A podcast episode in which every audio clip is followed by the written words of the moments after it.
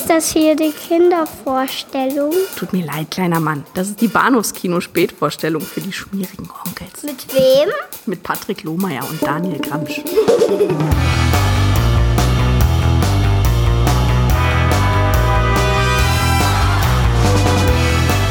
Wir sind uns schon mal begegnet, nicht wahr? Nicht, dass ich wüsste. In Ihrem Haus. Erinnern Sie sich nicht mehr? Nein, wirklich nicht. Um genau zu sein, ich bin jetzt gerade dort. Das ist der totale Schwachsinn, Mann. Rufen Sie mich an.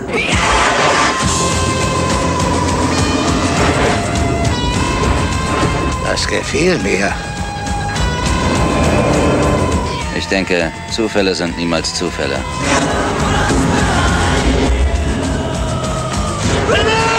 Ich erinnere mich an die Dinge lieber auf meine Art.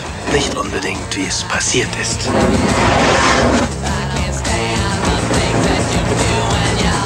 Jemand ist eingebrochen und hat uns gefilmt, während wir schliefen.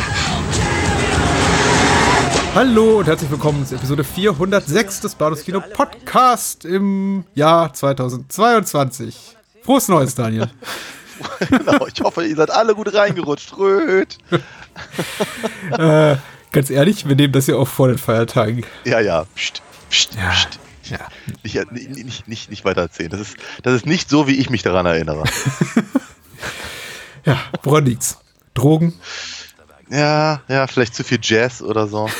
Ja, so ist das. Nach den Jazznächten, dem uns vielleicht zu viel gekokst hat oder gesoffen hat und dann noch als kleinen Absacker sich äh, ein, ein Videokassette aus dem Handschuhfach holt, um einen Porno zu genießen. Vielleicht äh, mit der eigenen Ehefrau in der Hauptrolle und äh, das ist alles ganz furchtbar. Das Jahr wird besser, keine Sorge. Auch diese Episode wird noch besser. Wir reden nämlich über Phänomene aus dem Jahr 1985 von Dario Argento und über Lost Highway aus dem Jahr 1997 von David Lynch. Und ich würde mal sagen, eine delikate Filmauswahl. Mit welchem fangen wir denn an heute Abend? Äh, chronologisch korrekt würde ich sagen mit Phänomena. Ja, das ist nicht ganz die Reihenfolge, in der wir ihn gesehen haben oder die beiden Filme gesehen haben. Aber klar, können wir gerne machen. Ja, ja, ja. Was wäre denn dein Wunsch? Wünsch dir doch was. Nö, nö, nö, nö. Nö, nö. Ich bin ja wunschlos glücklich. Wenn ich mit dir reden kann, bin ich wunschlos glücklich. Beginnt das Jahr schon toll. Du sagst ja vollkommen zu Recht, äh, man hört es bereits raus, äh, wir haben den Film zusammen gesehen. Es gab eine wundervolle David Lynch und Dario Argento-Retrospektive im Arsenal-Kino in Berlin, im Filmhaus am Potsdamer Platz und Daniel und ich hatten den unvergleichlichen großen Luxus, diese beiden Filme gesehen, zu sehen, projiziert von 35 Millimeter.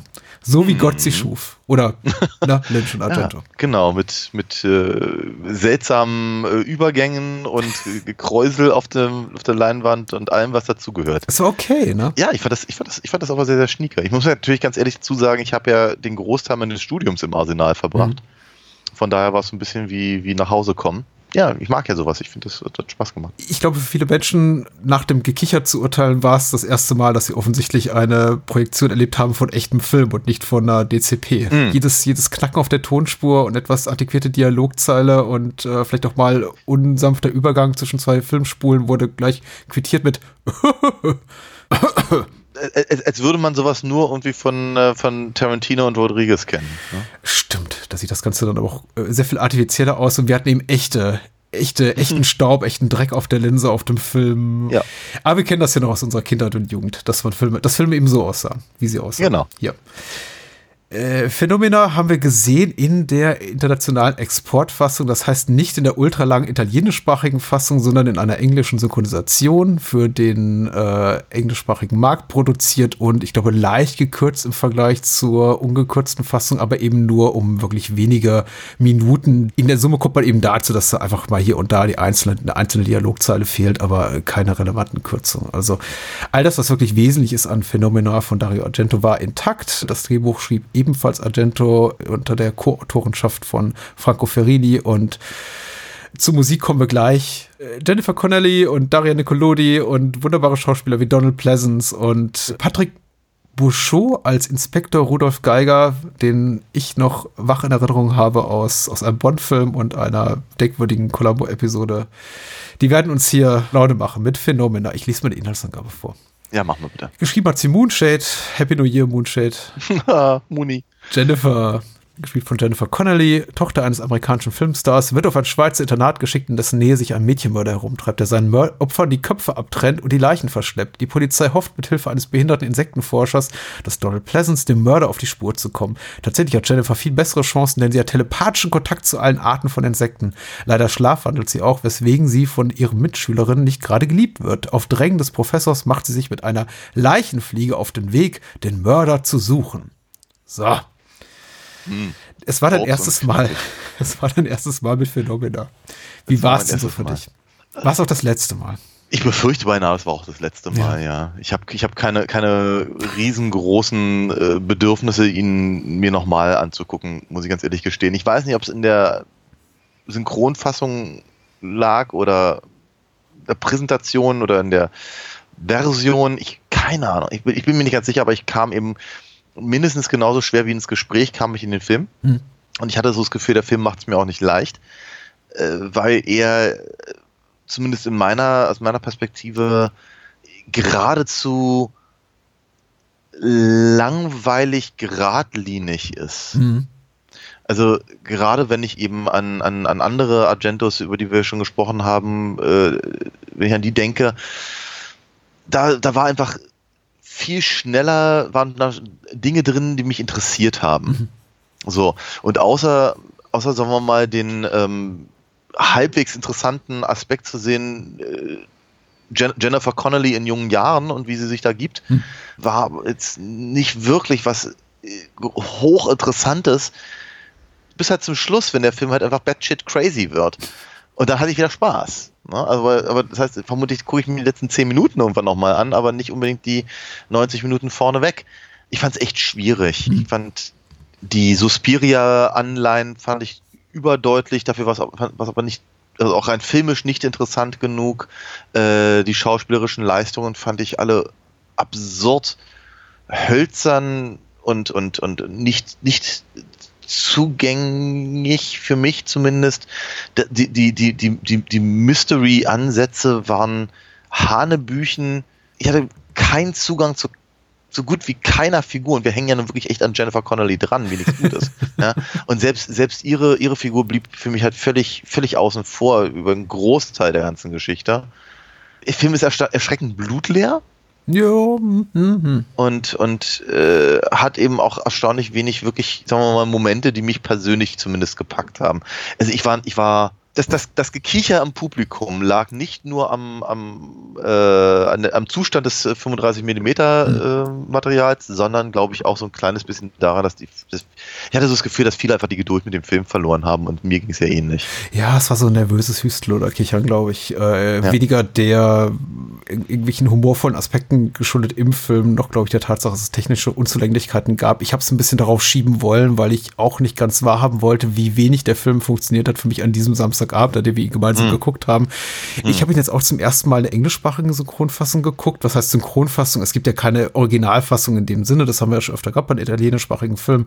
Ich glaube, auch hier wurde tatsächlich nicht mit On-Set Audio Recording gearbeitet, sondern dann eben auch gleich das Ding ins Dubbing-Studio geschickt, einfach tonlos. Und ähm, mm. die wenigsten Schauspieler sprechen sich eben selbst auf der englischsprachigen Tonspur. Ich habe den Film, wie gesagt, bisher nur einmal auf Deutsch gesehen, zweimal auf Italienisch. Da wirkte er für mich ein bisschen besser. Ich, mir war bewusst, ja. das ist jetzt nicht die erste Garde Argento, aber ich habe mich doch durchaus darauf gefreut und war jetzt so zum mm. ersten Mal beim Sehen, Wiedersehen etwas ernüchtert von dem, was ich da sah, weil es eben nicht so großartig klingt. Und ja, auf einer großen Kinoleinwand eben nochmal doppelt auffällt, dass der Film auch überwiegend flach inszeniert ist. Wobei eben auch einige inszenatorisch sehr, sehr schöne Momente hat. Ich glaube, bis auf Donald Pleasance, meine ich zumindest erkannt zu haben, spricht auch keiner der englischsprachigen Schauspielerinnen und Schauspieler sich selbst. Donald Pleasance. Connolly vielleicht, oder? Ich meine nicht, dass es ihre Stimme war so ah, okay. ich mich an sie erinnere aus, aus Once Upon a Time in America oder anderen Filmen, die sie zu der Zeit gemacht hat. Aber ich Labyrinth. bin mir auch nicht mehr 100% Labyrinth oder sowas. Ich, ich bin mir nicht hundertprozentig sicher, aber ich meine, es war nicht ihre Stimme. Okay. Äh, Donald Pleasance den wiederum habe ich erkannt, dessen Stimme habe ich hm. erkannt mhm. und witzig ist daran eben, dass er ein Wissenschaftler schottischer Provenienz spielt. John McGregor, genau, mhm. Insektenforscher im Rolli und sein schottischer Akzent eben kommt und geht nach Belieben. ich, ich habe auch keinen, ich habe auch eigentlich zu keinem Zeitpunkt einen schottischen Akzent irgendwie rausgehört. Also ich hatte irgendwie eher so das Gefühl, er macht so ein bisschen den, den, den, den, den Van Helsing irgendwie, aber ja. Ich meine, also Donald Pleasance ist ein, ist, ein, ist ein toller Schauspieler. Wir hatten ihn ja hier schon etliche Male mhm. im, im, Bahnhofskino und äh, ist ja wirklich gern gesehener Gast und die meisten Filme adelt er einfach durch seine Präsenz und selbst wenn er eben eigentlich nur irgendwie vier Wochen Urlaub in Rom macht und dazwischendurch halt mal einen Film dreht, dann ist er immer noch vermutlich das Beste dran. Aber hier man sieht ja, dass er sich ein bisschen Mühe gibt. Also gerade auch mit seinem Umgang mit dem Affen zum Beispiel. Mhm. Er, scheint, er, scheint da, er scheint nicht völlig lustlos dahin zu spielen. Ja? Ähm, aber es gelingt ihm halt auch nicht aus, aus, dem, aus diesem äh, Kauderwelsch, das sie ihm in den Mund legen, irgendetwas Interessantes zu spinnen. Und ich meine, es ist ja, es ist ja völlig in Ordnung, wenn sie, wenn sie halt im Prinzip ihr eigenes ihr eigenes kleines Insektenuniversum da äh, erschaffen, damit es halt irgendwie auf die Story passt. Aber wenn, wenn sie es eben nicht mal schaffen, praktisch der, also dem, dem, dem Bezel Exposition der, des Films tatsächlich Texte zu geben, die mir als, als Zuschauer leichter machen, der Handlung zu folgen, mhm. dann ist irgendwas verkehrt. Dann, dann, dann, dann sind sie irgendwie auf dem, auf dem, auf dem, auf, auf, einfach auf dem falschen Weg gekommen. Und das habe ich, hat man halt relativ häufig nochmal, zumindest in dieser englischsprachigen Fassung, dass ich das Gefühl habe, die Figuren reden meistens komplett aneinander vorbei, kommen zu ganz seltsamen Schlüssen, die dann aber auch genauso schnell wieder fallen gelassen werden. Ähm, und das Einzige, was irgendwie so hängen bleibt, ist, dass eben äh, Jennifer, also sowohl Connolly als auch Corvino, halt äh, sich halt in dieser, in dieser Schule nicht wirklich wohlfühlt und äh, mit Insekten redet. Ja. Und das, das sind so eigentlich die einzigen beiden Sachen, die diesen Film zusammenhalten. und du hast ja völlig recht, da kann man ja durchaus ein bisschen was draus mhm. machen und gegen Ende des Films gelingt es ihm ja auch durchaus. Aber es ist, es basiert halt irgendwie auf eigentlich nichts und wieder nichts. Und die, die gesamte Auflösung ist unglaublich an den Haaren herbeigezogen und bezieht sich wiederum auf gar nichts von dem, was wir vorher gesehen haben. Und es fällt mir schwer, da sogar irgendetwas wie ein Kommentar oder irgendwas anderes draus abzulesen, mhm. sondern ich, ich habe das Gefühl, es ist eben einfach alles irgendwie reingeschmissen und dann mal gucken, was irgendwie hängen bleibt. Das ist ich, ah, ganz, ganz schwierig, ganz, ganz schwierige Sache. Und der, der, dazu aber gesagt, der Film, der Film tut aber auch Dinge, die halt, sagen wir mal, zumindest von, das, von den einzelnen Szenen mhm. her durchaus vielleicht funktionieren könnten. Also gleich der gesamte Anfang zum Beispiel mit der, mit der jungen Dame, die dann in dieses kleine Berghäuschen äh, geht mhm. und wir sehen halt nicht, wer oder was sie angreift, aber irgendetwas reißt sich halt von diesen Ketten los. Das hat ja Potenzial. Mhm. Ja, das ist ja, das, das, das, das, das könnte ja funktionieren. Oder auch die gesamte, gesamte Storyline halt um, um die Zimmergenossin von Jennifer, könnte rein theoretisch funktionieren. Aber es, es wird halt genauso, es wird halt genauso schnell fallen gelassen, wie es halt aufgemacht wird. Und äh, irgendwann, irgendwann verkommt es zu Belanglosigkeit hm. und das Einzige, was dann noch zählt, ist Jennifer McBean. ja, der Film hat, glaube ich, keine wirkliche Ahnung davon, beziehungsweise Argento und sein Co-Autor, wie echte Menschen so äh, oh ja. miteinander umgehen, interagieren. Das ist tatsächlich problematisch, weil eben lange Zeit in dem Film relativ wenig passiert, muss man ganz ehrlich sagen. Also ungleich zu den meisten Argento-Filmen, über die wir bisher gesprochen haben, um nicht zu sagen alle, die eigentlich mhm. sehr, sehr handlungsgeladen sind, denen ja. Äh, einfach pausenlos, auch trotz manchmal ihrer langen Länge von über zwei Stunden, wie im Falle von äh, Profondo Rosso, eigentlich immer was passiert, immer was Interessantes ja. passiert. Und hier gibt es eben tatsächlich sehr, sehr viele meandernde äh, Sequenzen, größere Längen, gerade im Mittelteil des Films, wo wenig passiert, außer sich eben Menschen in expositorischen Dialogen unterhalten. Ich glaube, das machen sie schon relativ gut. Also die Schauspieler, Schauspielerinnen, so gut wie es eben geht. Ich denke, Jennifer Connelly ist einfach nur nicht auf der Höhe ihres Schauspieltalents angelangt. Das ist aber auch, glaube ich, ein. Und sie ist aber dennoch die Beste in der ganzen Truppe. Da. naja, so also ich finde Donald Pleasance dafür, dass er eben wirklich sehr, sehr perfunktorische Sachen sagen muss. Also rein zwecklinige Dialoge oder Monologe von sich geben muss, in denen er eben quasi über die Natur dieser Insekten, die er da pflegt, hm äh, sinniert und über seine, sein, sein, seine Komparsin, diese Affendame, Hm. Tanga heißt die und die Inga, genau. Inga heißt sie als Rollenname, Tanga, so heißt die Schimpansin im, im echten Leben. Nicht der Name, den sie Mhm. sich selbst gegeben hat, sondern die Trainer, wie auch immer. So, ähm, also, wenn er über die redet, da habe ich schon das Gefühl, er will da echt, echtes Pathos reinbringen. Und auch wenn er, Ja, ja. Äh, äh, aber es ist eben schwer, schwierig, das zu vermitteln. Es gibt halt so Momente, in denen er so ansatzweise Gelegenheit dazu hat, wenn er sich an Connelly, also an Jennifer in ihrer Rolle, Jennifer Connelly in ihrer Rolle wendet und dann sagt so, ja, du kannst mich übrigens immer besuchen, wenn du magst. Und ich finde, da wirkt er schon so aufrichtig, also da habe ich aufrichtige Empathie auch für seine Figur, weil ich denke, das ist wirklich wahrscheinlich ein einsamer alter Mann und der freut sich, dass jemand Interesse hat an seiner Arbeit und dann noch dazu irgendwie so ein liebes, nettes, junges Mädchen und was weiß ich. Also ich habe schon das Gefühl, der versucht Pleasance das Bestmögliche rauszuholen, ist aber eben schwierig mit der Art von Dialogen, die er da vorgeworfen bekommt und dann eben auch noch in einer Art und Weise inszeniert ist. Ich glaube, ich, glaub, ich sagte nach, zu dir nach dem Film, manchmal ist so eine klassische eine Filmschnitttechnik wie Schuss gegen Schuss so über die Schulter, also schon ganz hilfreich. Man sollte vielleicht Dialogszenen nicht in einer einzigen langen Totale von vier, fünf Minuten abfilmen. Ja. Mit Zwischenschnitten zu Insekten. Ich, ich, ich, ich gebe natürlich zu, die Szenen zwischen Jennifer Connelly und Donald Pleasance, die funktionieren immer noch am, am, am meisten. Mhm. Weil natürlich ist Pleasance gut und er scheint halt auch ein, äh, sagen wir mal, seiner, seiner Filmpartnerin hier, äh, die, die beiden wirken, die wirken sympathisch zusammen. Mhm. So, darauf wollte ich, glaube ich, hinaus. Und äh, das, das funktioniert, ist halt einfach kacke, dass sie ihm so viel Blödsinn halt erzählen lassen. Das funktioniert leider, leider eben nur sehr bedingt. Ich wird aber, wenn, wenn ich eben Jennifer Connelly halt neben halt, was ich eben hier äh, ihre, ihre, ihre Zimmergenossin Sophie stelle oder die ganzen anderen Mädchen im Internat da, habe ich eben schon das Gefühl, ja, mag sein, dass, dass, dass Frau Connelly eben nicht auf ihrem, auf der Höhe ihres, ihres, äh, ihres Schaffens war, zu dem Zeitpunkt noch nicht. Aber sie ist halt trotzdem besser als alle anderen da zusammen. Weil die eben offenkundig alle von der Straße aufgegriffen wurden. Das ist die Tochter von Marcello Mastroianni. Sophie. das ist, das macht die Sache doch nicht besser. also ernsthaft nicht. Auch die, die Ja. junge Frau zu Beginn, Vera, das erste Mädchen, das umgebracht wird, das Ja. ist die Tochter von Dario Argento. Also sehr viel Ja, ja. Nepotismus hier. In der Tat, ja. Ja. Aber auch Daria Nico äh, Nicolodi Die damalige Beispiel. Partnerin, Ehefrau, ja. Ja, richtig, ja. Ähm, hat eben auch eine sehr, ah, ich weiß auch nicht. Ich find, es, ist, es ist alles so undankbar, habe ich so das Gefühl. Und das ist, äh, Ich habe dir das aber Ja. bereits in unserer äh, Profondo Rosso-Folge angeteasert, dass Daria Nicolodi mit, äh, im, im Zuge des Mhm. gemeinsamen Schaffens mit ihrem äh, damaligen Partner Argento immer hässlicher aussieht in ihren Rollen. Und hier ist sie wirklich so, hat sie einen ganz furchtbaren Friesen da auf dem Kopf und eine hässliche Brille. Ja, ja. ja. Und Ja. auch die Rolle ist nicht so wirklich dankbar. und die, die, die, die, die, die Schulleiterin, äh, Dalila Di Lazzaro? Mhm. Lazzaro. So. Das war Äh. Lieblingsfigur, ich sag gleich was zu ihr. Ja, aber eben auch so, keine Ahnung, Honey und Nanny unterste Schublade. Ganz, ich, keine Ahnung. Ich habe Ja. hab mich, ich hab mich, ich hab mich wirklich in dem Film nicht, nicht, nicht wiedergefunden.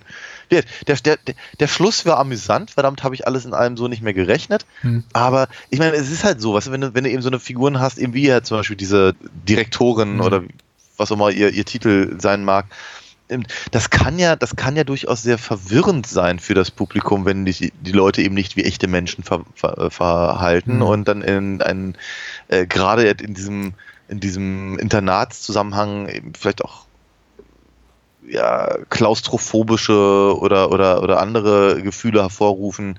Ich denke da logischerweise an Suspiria oder vielleicht auch Natürlich, an Gothic ja. zum Beispiel. Natürlich. weißt du? Oh ja. hm. äh, so, so, so, so bei mir als Zuschauer ein Unsicherheitsgefühl hervorrufen.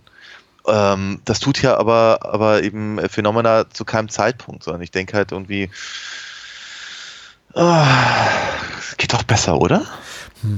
Ich tue mich gerade ein bisschen schwer, weil ich im Grunde dir gerne Konter geben würde, denn ich mag den Ja. Film ganz gerne, zumindest in den bisherigen Synchronfassungen, also Sprachfassungen, in denen ich ihn gesehen habe. Jetzt weniger gerne auf Englisch, aber ich habe immer noch genug darin, äh, gibt, gibt es zu entdecken, meiner Meinung nach, dass eben das, das Sehen lohnt tatsächlich. Ich Ja. kann allerdings auch nicht die, die Schwächen jetzt wegreden, die gibt es eben Mhm. einfach und die sind ganz, ganz offensichtlich. Der Film ist komplett entrückt von seinen Figuren, hat kein Interesse an deren Innenleben. Die schauspielerischen Leistungen sind, naja, wohlwollend gesagt, durchwachsen.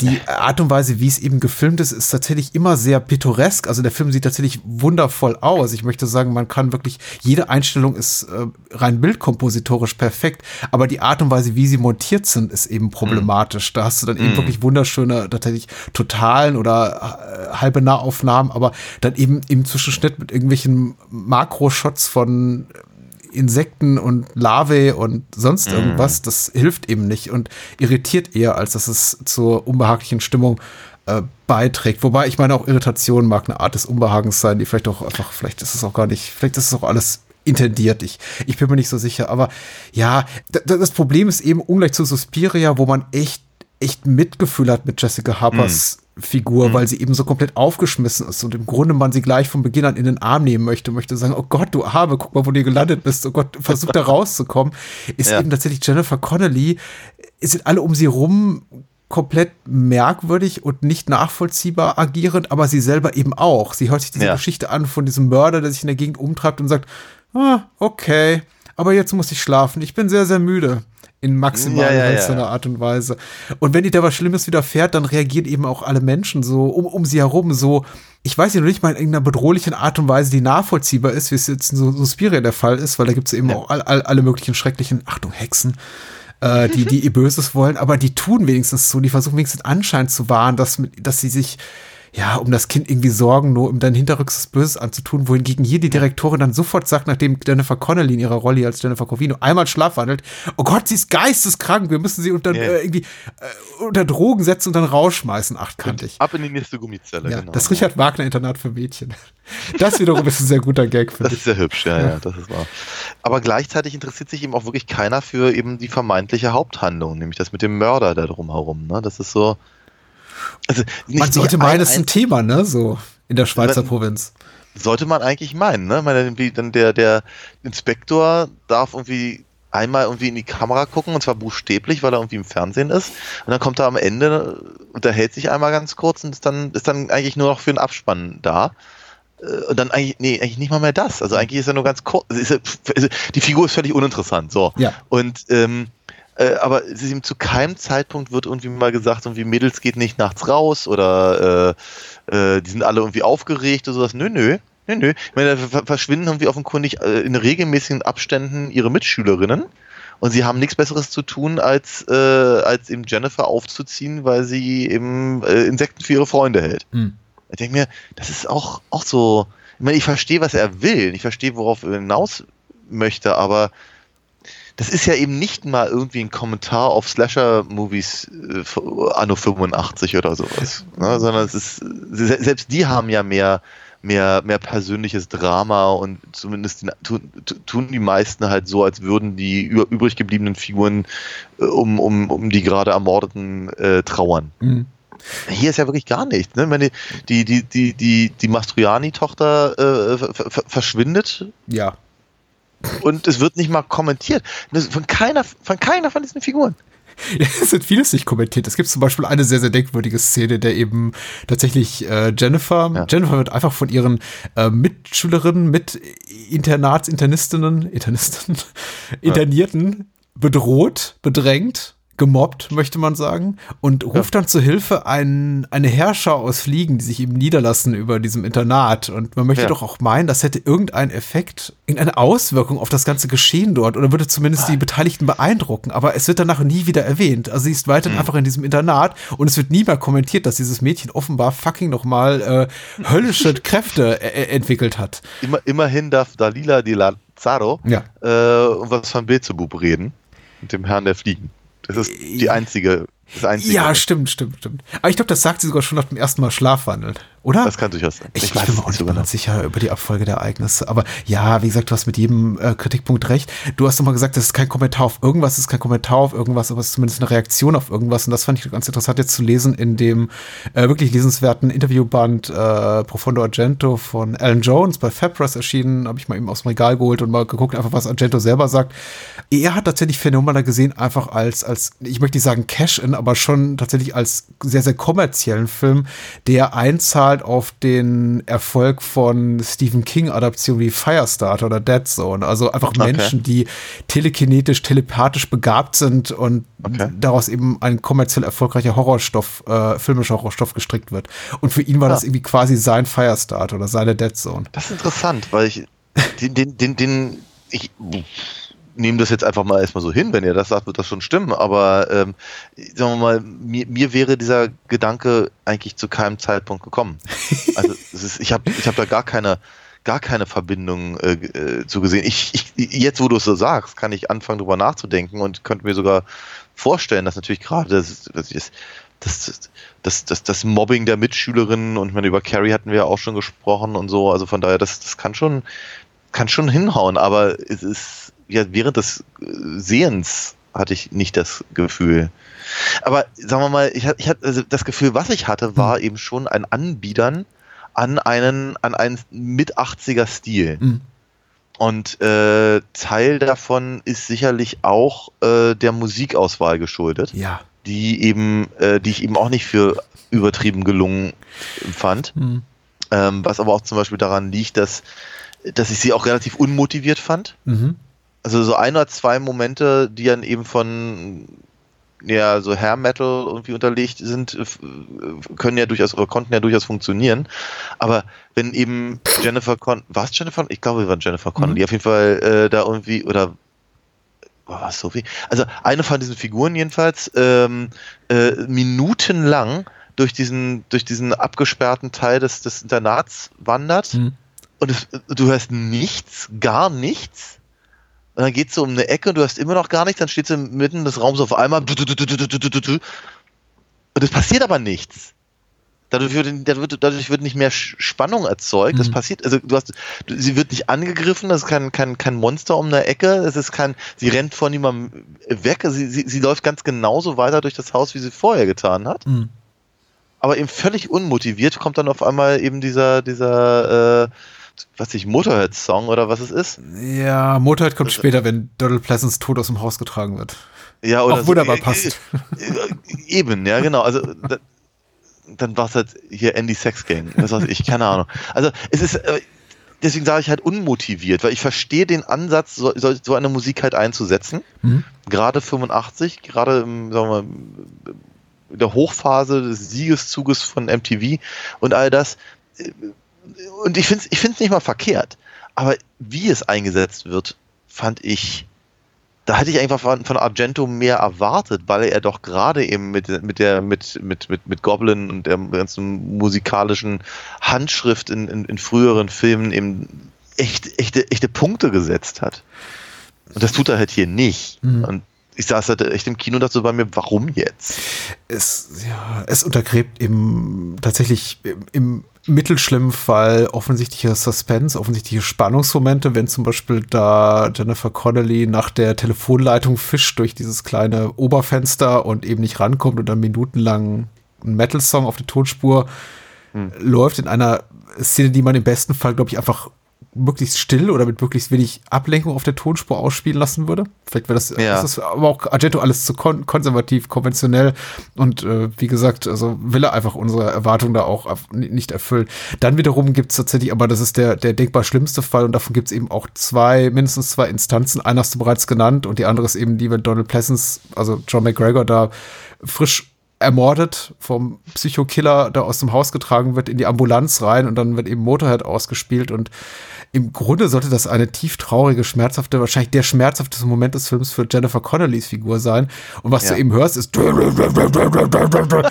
Nee, tut mir leid, falls jetzt irgendwie gerade die Ohren rausgeflogen sind. Aber dafür gibt es wirklich keine Entschuldigung. Genauso wie für die Anwesenheit, ehrlich gesagt, von Inga, die mich so ein bisschen erinnert hat an Pollys Roboter in Rocky 4.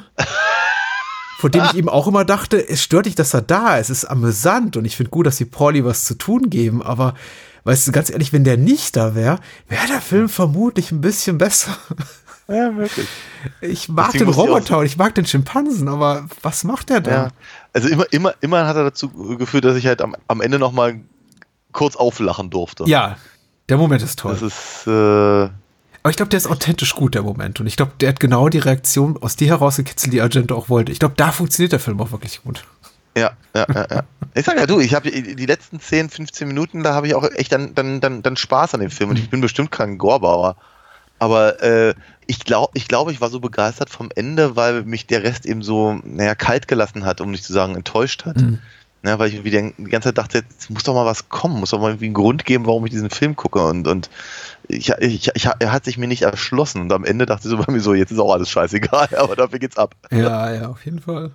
Der Film wurde damals von der Kritik relativ harsch beurteilt, tatsächlich. Ähm, ich glaube, ich, ich bin nicht mal richtig sicher, ob es ein großer kommerzieller Erfolg war. Ich meine nicht. Es ist auf jeden Fall der letzte Argento-Film, der wirklich eine nennenswerte Veröffentlichung hatte, außerhalb seiner italienischen Heimat. Viele seiner anderen mhm. Filme kamen erst Jahre später ins Kino im Ausland oder erschienen dann eben nur auf Video.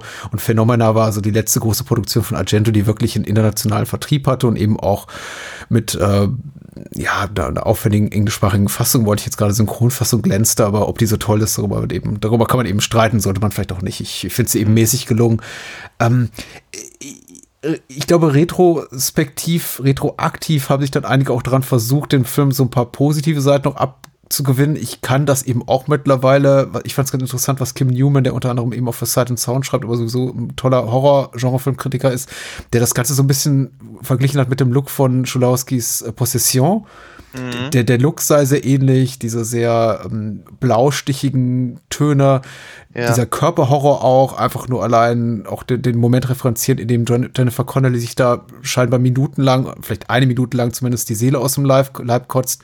Das sei doch eher zu vergleichen mit tatsächlich Melodrama, Psychodrama, als jetzt irgendwie klassischem Schauwerte-Horror. Mhm. Ich bin mir da nicht so ganz sicher, ehrlich gesagt. Weil diese Momente wirken eher verloren in diesem Film. Die sind da, ich möchte sie mir auch nicht mhm. absprechen, aber sie sind eher untypisch im Vergleich zu dem, was wir sonst so sehen. Ja, okay, also, also Blau Blautöne gibt es bestimmt auch in anderen Filmen, mhm. ja, aber äh, also de, de, den, den Versuch halt irgendwie ähm, jetzt Phänomena in eine Tradition zu rücken und ihn quasi ein bisschen zu adeln, in dem äh, Position erwähnt wird, finde ich schwierig, weil der Film, der hat mich ja durchaus an Eiern gepackt, als wir ihn damals gesehen haben. Mhm. Und das kann ich über Phenomena so nicht sagen. Ja, also. Jennifer ich, Connelly ist doch kein Isabella Gianni, also. Hm, das ist allerdings, das kommt noch hinzu, aber äh, ja.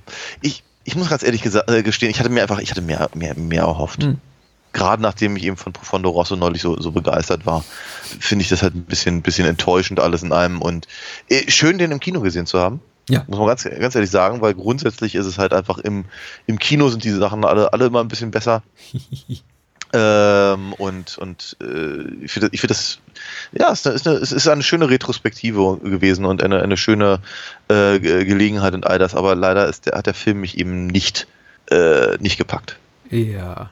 Und ich glaube, darüber, dass eben Phänomena nicht so zur kollektiven Speerspitze in Argentos weggehört, darauf können sich, glaube ich, auch die meisten seiner Fans einigen, wobei ich eben auch sehr, sehr viel apologetisches Gefasel höre darüber, dass Phänomena ein heimliches Meisterwerk sei, aber so ganz glaubwürdig wirkt es nicht. Äh, Argento selber mag den Film eben sehr gerne, das äh, Fandom etwas weniger, wobei ich eben sagen muss, es gehört auf jeden Fall noch in seine gute Schaffensphase, die so endete für mich mit quasi Terror in der Oper, Opera, über den wir ja auch mal gesprochen haben. Ja, hatten wir. Und beginnt mit den 90ern, geht es eben wirklich auch qualitativ deutlich bergab, wobei eben da auch noch die, der eine oder andere Lichtblick zu finden ist. Also ich, ich würde mir wünschen, wir sprechen eines Tages auch mal über sein Phantom der Oper mit Julian mhm. Sands und The Card Player mhm. ist auch nicht verkehrt, aber ja, äh, sein späteres Werk ist nicht mehr ganz so großartig. Ähm, ich hatte mir noch angelesen, eigentlich wollte Argento haben für die männliche Hauptrolle, also die Donald Pleasance Figur Peter Ustinov.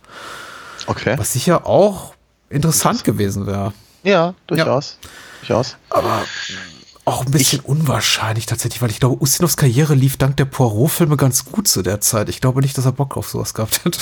Vermutlich nicht. ja, aber natürlich, er, hat auch andere Sachen gemacht. Also von das daher, vielleicht hat, er, vielleicht, vielleicht hat er das sogar lustig gefunden. Und vermutlich hat er sich in allen Sprachen selber gesprochen. Natürlich. Was, was.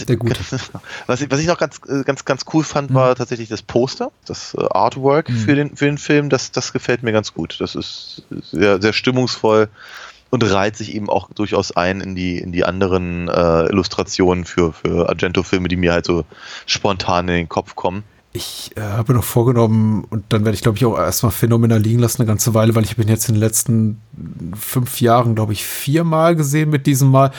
Wollte mir zumindest noch mal einmal in der kurzen US-Verleihfassung angucken, die nicht mal 90 Minuten erreicht. Weil der Film mhm. ja eben doch Längen hat und so ungern ich es sehe, wenn eben das Werk eines Autorregisseurs wie Argento dann verhackstückt wird, doch ganz interessant fände, mal zu gucken, wie sich dieser Film wirklich reduziert, auf, aufs Notwendigste reduziert, auf den reinen, auf, auf den reinen Horrorplot reduziert so guckt. Weil so, wie gesagt, 110 Minuten internationale Verleihfassung, nicht ohne Längen, fühlt sich deutlich länger als auch an für mich als zum Beispiel sowas wie Profondo Rosso, der Ja, faktisch länger ist, vorher. aber sich deutlich kürzer anfühlt. Ja, ja, ja. Ja, phänomenal. Nein, so sieht's halt nun mal aus. Schön, dass du dabei warst. Ja, schön, dass ich dabei sein Es durfte. hat kaum Überredung gekostet. Ähm, und wir haben sowas wie eine Gemeinsamkeit oder zumindest einen inhaltlichen Brückenschlag oder zumindest einen produktionstechnischen Brückenschlag, bevor wir zum Werbeblock kommen.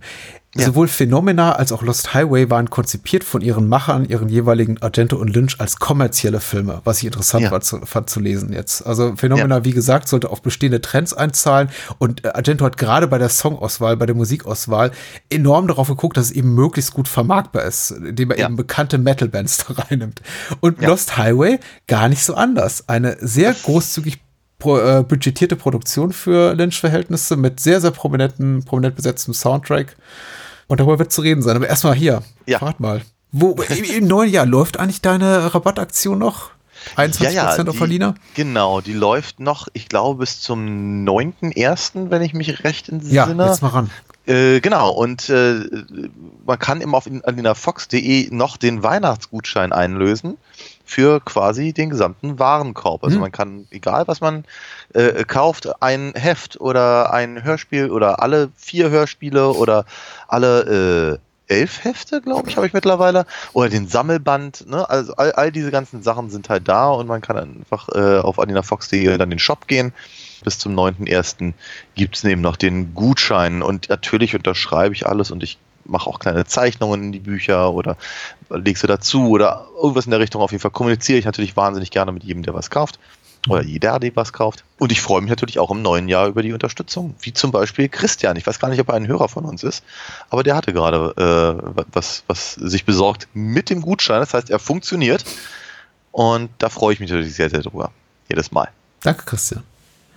Und danke an alle Menschen, die uns bereits unterstützen über Patreon und Steady. Ähm, ich habe kürzlich nochmal Kassensturz gemacht äh, für 2021 und wir haben tatsächlich äh, zu mindestens 50 Prozent mit Daniels Unterstützung über 100 Episoden im Bahnhofskino in der Extended Edition in Spielfilm ABC des Films und als Bonusfolgen äh, veröffentlicht. Und dass dieser Output, der ich möchte mal sagen, uns auf die eigene Schulter klopfen, wirklich immens ist, ist nur möglich darüber, dass ihr uns eben finanziell etwas Last von den Schultern nimmt durch eure großzügigen Gaben bei Patreon und Steady und das kann man gerne weiterhin tun und da gibt's eben immer wieder und immer weiter und immer mehr Bahnhofskino und die Kinder des Bahnhofskino und alles Mögliche. Also viel Unterhaltung für eure Ohren, hunderte Stunden jedes Jahr.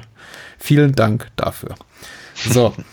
Lost Highway aus dem Jahr 1997, eine französisch-amerikanische Koproduktion von David Lynch, den wir bereits mehrfach erwähnt haben. 135 Minuten lang ist der Film. Mein erster Lynch im Kino. Ich bin sehr gespannt auf deine persönliche Geschichte zu diesem Film, aber ähm, erstmal die Inhaltsangabe und die liest sich folgendermaßen. Geschrieben hat sie Deadite bei der OFDB. Der Saxophonist Fred Madison, gespielt von Bill Pullman, ich will immer sagen Pill Bullman, weil es einfach cooler wäre, aber naja, findet vor seiner Haustür eine seltsame Videokassette und spielt diese ab.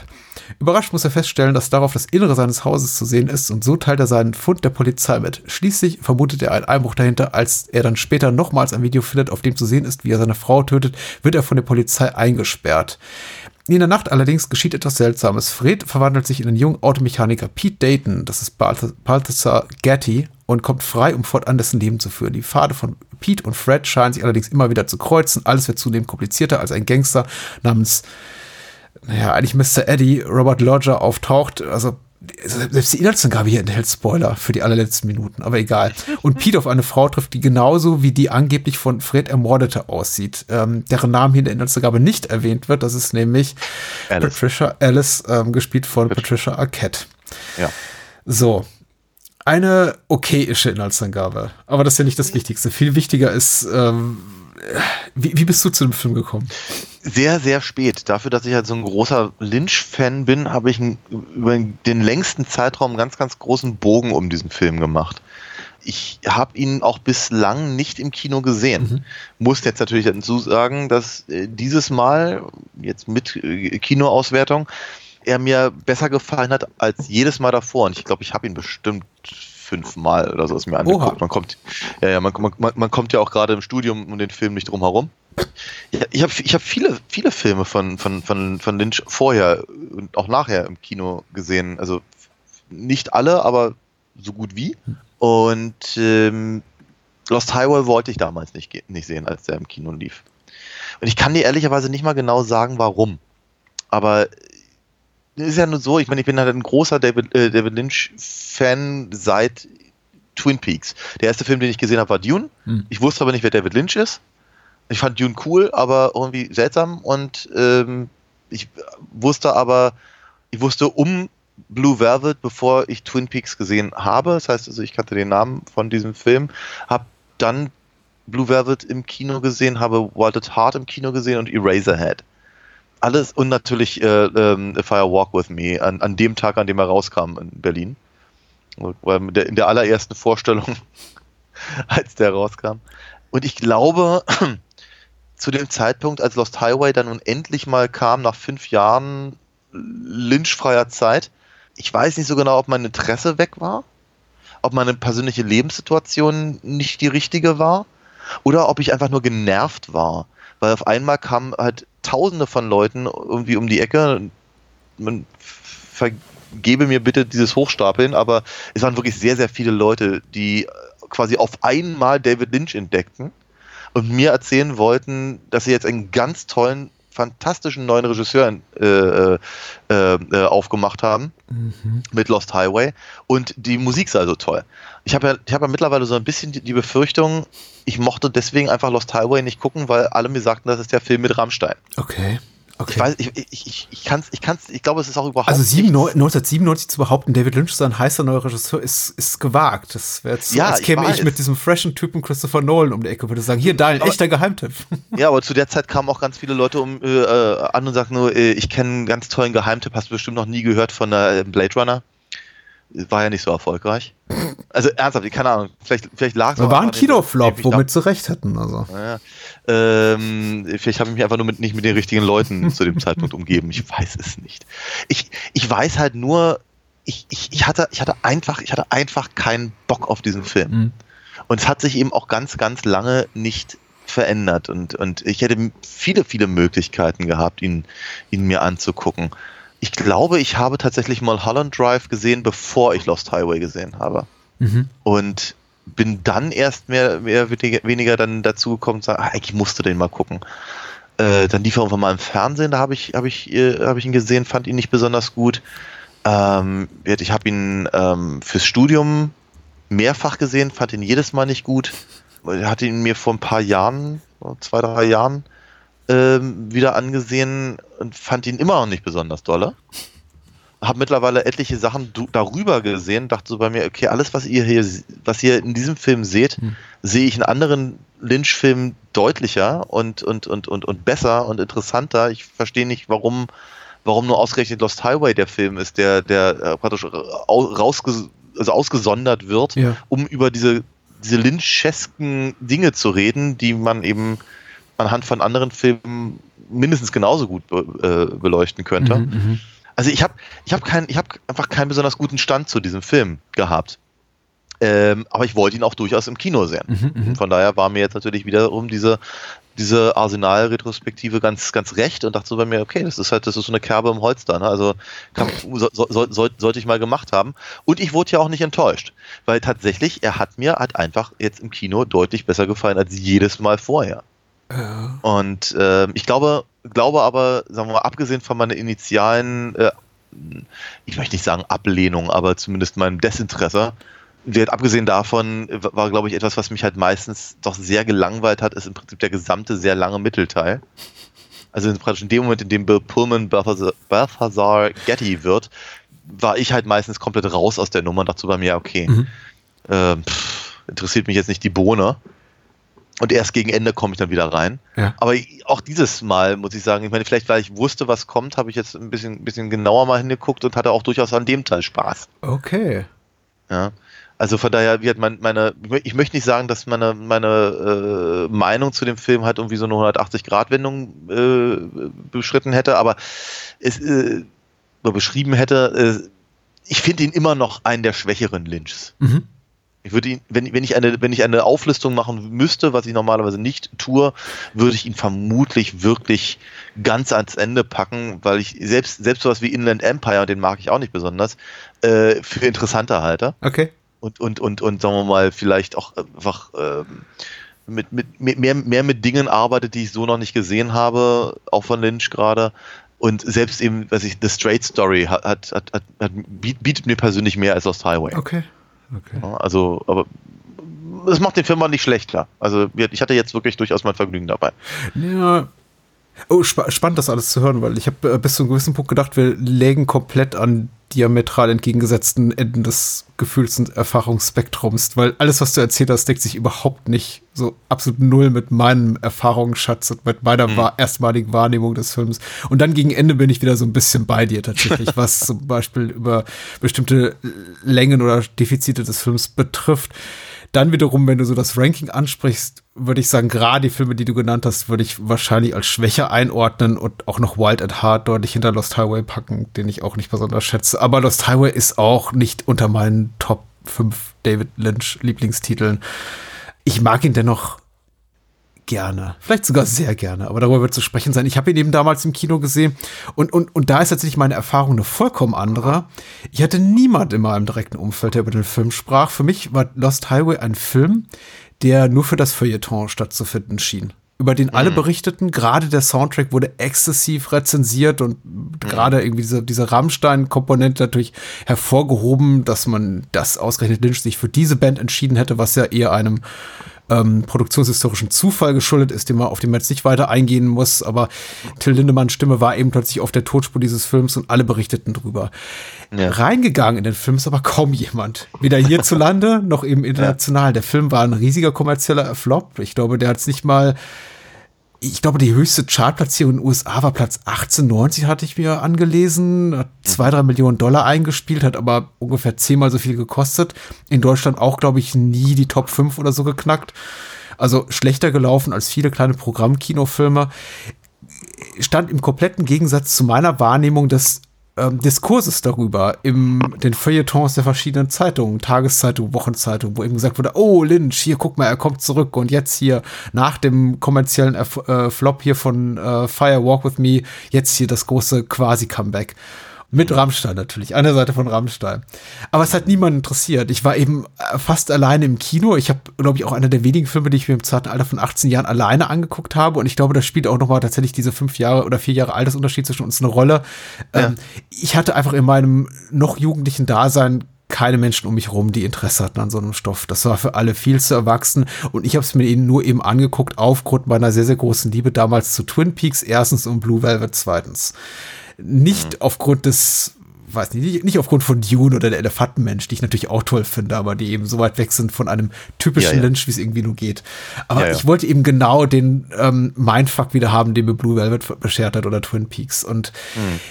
den bekam ich auch an, äh, dann wiederum fand ich den Film aber auch unglaublich dröge, schwer fassbar, teilweise sehr, sehr langweilig, muss ich einfach auch mal so sagen. Mhm. Aber nicht an den Stellen, an denen du ihn offenbar äh, eher langweilig fandst. Nämlich, ich fand ihn tatsächlich tendenziell eher langweilig zu Beginn. Ja. Und dann, wenn Balthasar Getty, also was ist denn das für ein Name einfach? Das ist ein TH gefolgt von einem Z, das ist unmöglich. Balthasar. Balthasar Getty auftaucht, fand ich ihn tatsächlich mhm. wiederum unterhaltsam, wenn auch irgendwie leichter und vielleicht auch unbesonderer. Mhm. Ähm, ich bin rausgegangen und ich hatte, ich habe mich auch gefühlt, ge, gefühlt, als hätte ich jetzt eine neue Kerbe im Holster, aber eher so im Sinne von, jetzt hast du den auch mal geguckt und kannst dich ein bisschen cooler fühlen als deine anderen 18-jährigen Kumpels. Ja, okay. Weil das ist ja ein echter Erwachsenenfilm. Und während die, weiß nicht, in, in Independence Day gehen oder in, in Bad Boys 2, in, in Bad Boys 2 lief da damals noch gar nicht, weiß nicht, irgendwas anderes mit Will Smith, der erste Man in Black oder so, guckst du dir eben sowas an. Mhm. Und ja, auf diesem Gefühl, ehrlich gesagt, habe ich mich ausgeruht, so ein Jahr. Und dann habe ich den Film vergessen und ich hatte tatsächlich in den 24, mittlerweile 25 Jahren seine Existenz nie mehr, nicht einmal mehr das Bedürfnis, ihn wiederzusehen. Und ich habe ihn uns auch 25 Jahre lang nicht gesehen. Ja. Und ich habe fast alles daran vergessen, habe ich festgestellt. Okay. Also ich hatte kaum noch Detailwissen an den Film. Okay. Äh, mir, mir, mir ist er sehr, sehr in Erinnerung geblieben, aber wie gesagt, Du sagst, man kommt nicht durchs Studium, ohne Film zu gucken. Ich kam sehr gut durchs Studium, ohne diesen Film zu gucken. Also. Ich, äh, Glück gehabt, Glück gehabt. Ich erinnere, ich erinnere mich noch sehr, sehr deutlich, ähm, auch wieder ein, eine von diesen, eine von diesen Geschichten aus dem, aus dem, aus dem Studium. Ich hatte ja einen, einen Professor, mit dem ich gar nicht klar kam. Mhm. Deswegen habe ich meistens einen großen Bogen um ihn gemacht, aber der hatte in, in einer seiner Seminare, die ich halt dann auch besuchen musste, ähm, hat er mal am Anfang gefragt, irgendwie was, was man erreicht haben möchte am Ende seines Studiums. Mhm. Und ein Kommilitone hatte halt, wie gesagt, er möchte gerne Lost Highway verstanden haben. Ah. Woraufhin der, der Professor meinte, na, ich dachte, sie seien jetzt schon ein bisschen weiter als das. Ich fand, ich finde, der Typ war ein Kotzbrocken vor dem Herrn, also von daher. äh, Also eine echt schwache Antwort, also auf so eine Frage wie, was wir da erreicht haben und dann zu sagen, ich möchte einen David Lynch-Film verstehen. Das naja, ich fand's, ich fand, ich, ich, ich fand, ich fand tatsächlich. es gab damals noch keine Explainer-Videos bei YouTube. Das zu erstens seiner das, Entschuldigung. und zwei, erstens das und zweitens, ich, ich fand die Frage so bescheuert. Ja. Und dann fand, fand ich die, An die Antwort fand ich. Äh, Die Antwort auf sowas ist immer Weltfrieden. Immer. Ja, natürlich. Ja, klar. Aber, aber äh, ich, fand, ich fand sie provokant genug Mhm. und äh, ich weiß nicht genau, ob darauf der, der Prof äh, reagiert hat oder äh, tatsächlich inhaltlich, aber ich fand's. Es war so ein Moment halt. Ne? Mhm. Okay. Äh, ansonsten, wie gesagt, wir haben, wir haben da relativ viel, ähm, ka ka kam der wieder hoch und, und, und, äh, und all das. Weil ich glaube schon, dass er eben auch genau diese Art äh, von Film war, die eben die, diesen Jahrgang halt auch, auch, auch prägte. Also es gibt, es gibt auch so Filme, die, die dich erreichen in einem bestimmten Alter, wodurch du dein Interesse an, an Film und wie Film erzählt oder wie Film funktioniert Mhm. in irgendeiner Form weckt, wecken. Ähm, ich meine, meine, meine Geschichte dazu ist genauso belanglos, ehrlicherweise. Ich habe, also ein- eine, eine, eine Initialzündung meines Interesses an Film war Amadeus. Ja. Als ich, als ich, als ich quasi im, glaube, ich muss, war ich da elf oder so? Mhm. Kann das sein? Vielleicht war ich auch schon auch 14, 84 ich weiß nicht, auf jeden Fall. Also, Auf jeden Fall, äh, als, ich, als ich quasi von alleine, ohne dass mir irgendeiner gesagt hat, drauf gekommen bin, dass der Film halt äh, von, von, von sehr, sehr, sehr hellen, güldenen Farben äh, immer, immer, immer matschbrauner wird, je länger er dauert und Mhm. je dreckiger es halt Mozart geht. Und ich fand mich total cool, weil ich das eben von alleine festgestellt habe. Und naja, heute weiß ich, dass es jetzt nicht wahnsinnig berauschend ist als, als äh, äh, äh, Entdeckung. Mhm. Aber ich habe sie alleine gemacht und das war eben einer von diesen Gründen, warum ich jetzt gerne mich mehr mit Filmen beschäftigt habe. Äh, und für ihn, für den Kollegen da, für den Kommilitonen war es eben offenkundig äh, die, die Seherfahrung von Lost Highway und ich finde es voll in Ordnung. Für mich war es es halt nicht. Also Lost Highway ist eben nicht einer von diesen Filmen, die mich da großartig begeistert hätten. Vor allem, weil ich eben, und so ging es mir auch jetzt äh, am, äh, äh, im Kino wieder durch den Kopf, ich habe halt das Gefühl, dies ist, das ist schon fast eine, das ist schon fast eine Lynch-Parodie. Mhm. Oder von mir aus Pastiche oder sowas. Also ich habe immer so das Gefühl, dass halt ganz, ganz viele Dinge, die Lynch sowieso immer umtreiben, halt hier in diesem Film wieder und wieder irgendwie äh, auf- aufs HP gebracht werden, Mhm. aber eben nicht auf so hochinteressante Art und Weise wie vorher. Ich nicke die ganze. Zeit, ja. Also nein, nein, nein, absolut. Tatsächlich, ich glaube auch, würde Lost Highway dastehen, Isolation äh, von Lynchs übrigen Werk, wäre es vermutlich ein eiskaltes Meisterwerk oder würde zumindest als solches wahrgenommen. Hm. Im Kontext der Werke, die er referenziert und auch selbst referenziert, in denen er sein eigenes Werk zitiert, ist es natürlich für mich auch, das sind es die kleinere Brotchen, die er hier backt im Vergleich zu Blue Velvet, an dem er sich orientiert, zu, zu Ja. Wild at Heart, zu der, aus dem er Elemente klaut. Aber eben auch aus seinem späteren Schaffen, wie mal Holland Drive, wo er eben diesen ganzen Noir-Aspekt nochmal mit dem Femme Fatale und Doppelgänger-Motiv nochmal einfach viel, viel weiter treibt und Ja. das viel, viel interessantere Früchte trägt, ja. Aber so für sich genommen ist Lost Highway ein großartiger Film. Ja, das kann Er verblasst ein bisschen im äh, Kontext des, Gesa des Lynch'schen Gesamtschaffens, Ja. finde ich. Lynch'schen Gesamtschaffens. Es ist eben aber, aber eben auch so und ähm, sagen wir das, weil du vorhin sagtest, dass du ihn dröge fandst oder äh, Damals, ja. damals, ja. In eine ähnliche Richtung geht's ja bei mir auch. Ich weiß nicht, ob ich ihn wirklich äh, langweilig oder öde oder sonst wie finde, aber er packt mich halt überhaupt nicht emotional. Hm. Und das ist halt etwas, was bei Lynch normalerweise immer sehr, sehr gut funktioniert. Ähm, dass, dass ich eben auf, auf eine quasi eine, eine, eine, eine, ein, dass es eine sinnliche Erfahrung ist, die sich immer auch durchaus auf, auf, auf, auf die Emotionen in irgendeiner Form bei mir auswirkt. Das tut halt Lost Hi- Highway überhaupt nicht. Ich empfinde ihn als sehr, sehr kühl und sehr, sehr, sehr, sehr entrückt in irgendeiner Form. Und das, obwohl wir eben auch relativ dicht dran sind an den Figuren, die wir hier haben. Aber ich meine, ganz ehrlich, fängt ja schon mal damit an, dass, wenn, wenn, Bill Pullman auftaucht und ich das Gefühl habe, also, oder anders gesagt, das, dafür kann weder Lynch was, noch der Film, noch Bill Pullman selber, aber immer wenn ich Bill Pullman sehe, dann denke ich immer erstmal an die unglaubliche Entführung der verrückten Mrs. Stone. dann denke ich an Spaceballs, dann an Während du schließt und dann an Independence Day. Das heißt also, er bringt also irgendwas ja mit. Aber er, aber das, was er mitbringt, Okay. also was er als Schauspieler mitbringt, Mhm. deckt sich ja nun überhaupt nicht mit dem, was er da tut, weil was er da tut, ist das, was du bekommst, wenn du Kyle McLaughlin haben möchtest, aber er keinen Bock hat. Okay. Hm? Und das, das bringt, also diese, diese, diese, Erkenntnis in den ersten paar Minuten, wenn er da irgendwie durch sein Haus schlurft, bringt mich halt immer sehr, sehr schnell sehr raus aus all dem, was da passiert. Das, das, ist, das ist schwierig. Das ist, äh, nochmal, ich bin mir, nicht- ich vermute mal, das ist eher eine, eine, eine Sache, die mit mir zu tun hat, als mit dem Film. Mhm. Aber äh, de- dennoch kann ich es halt nicht von der Hand weisen. Es, es, es braucht einen Moment, bis ich halt mit Bill Pullman überhaupt in irgendeiner Form warm werde, weil ich glaube, der Film legt es auch darauf an, dass ich es nicht tue.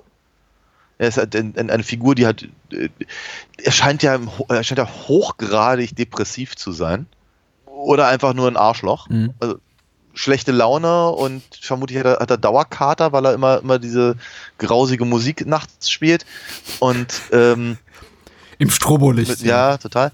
Was aber auch im Übrigen, also wenn, wenn ich dann in den Red Room denke, denke äh, oder vielmehr den Pink Room in, in äh, Fire Walk With Me, äh,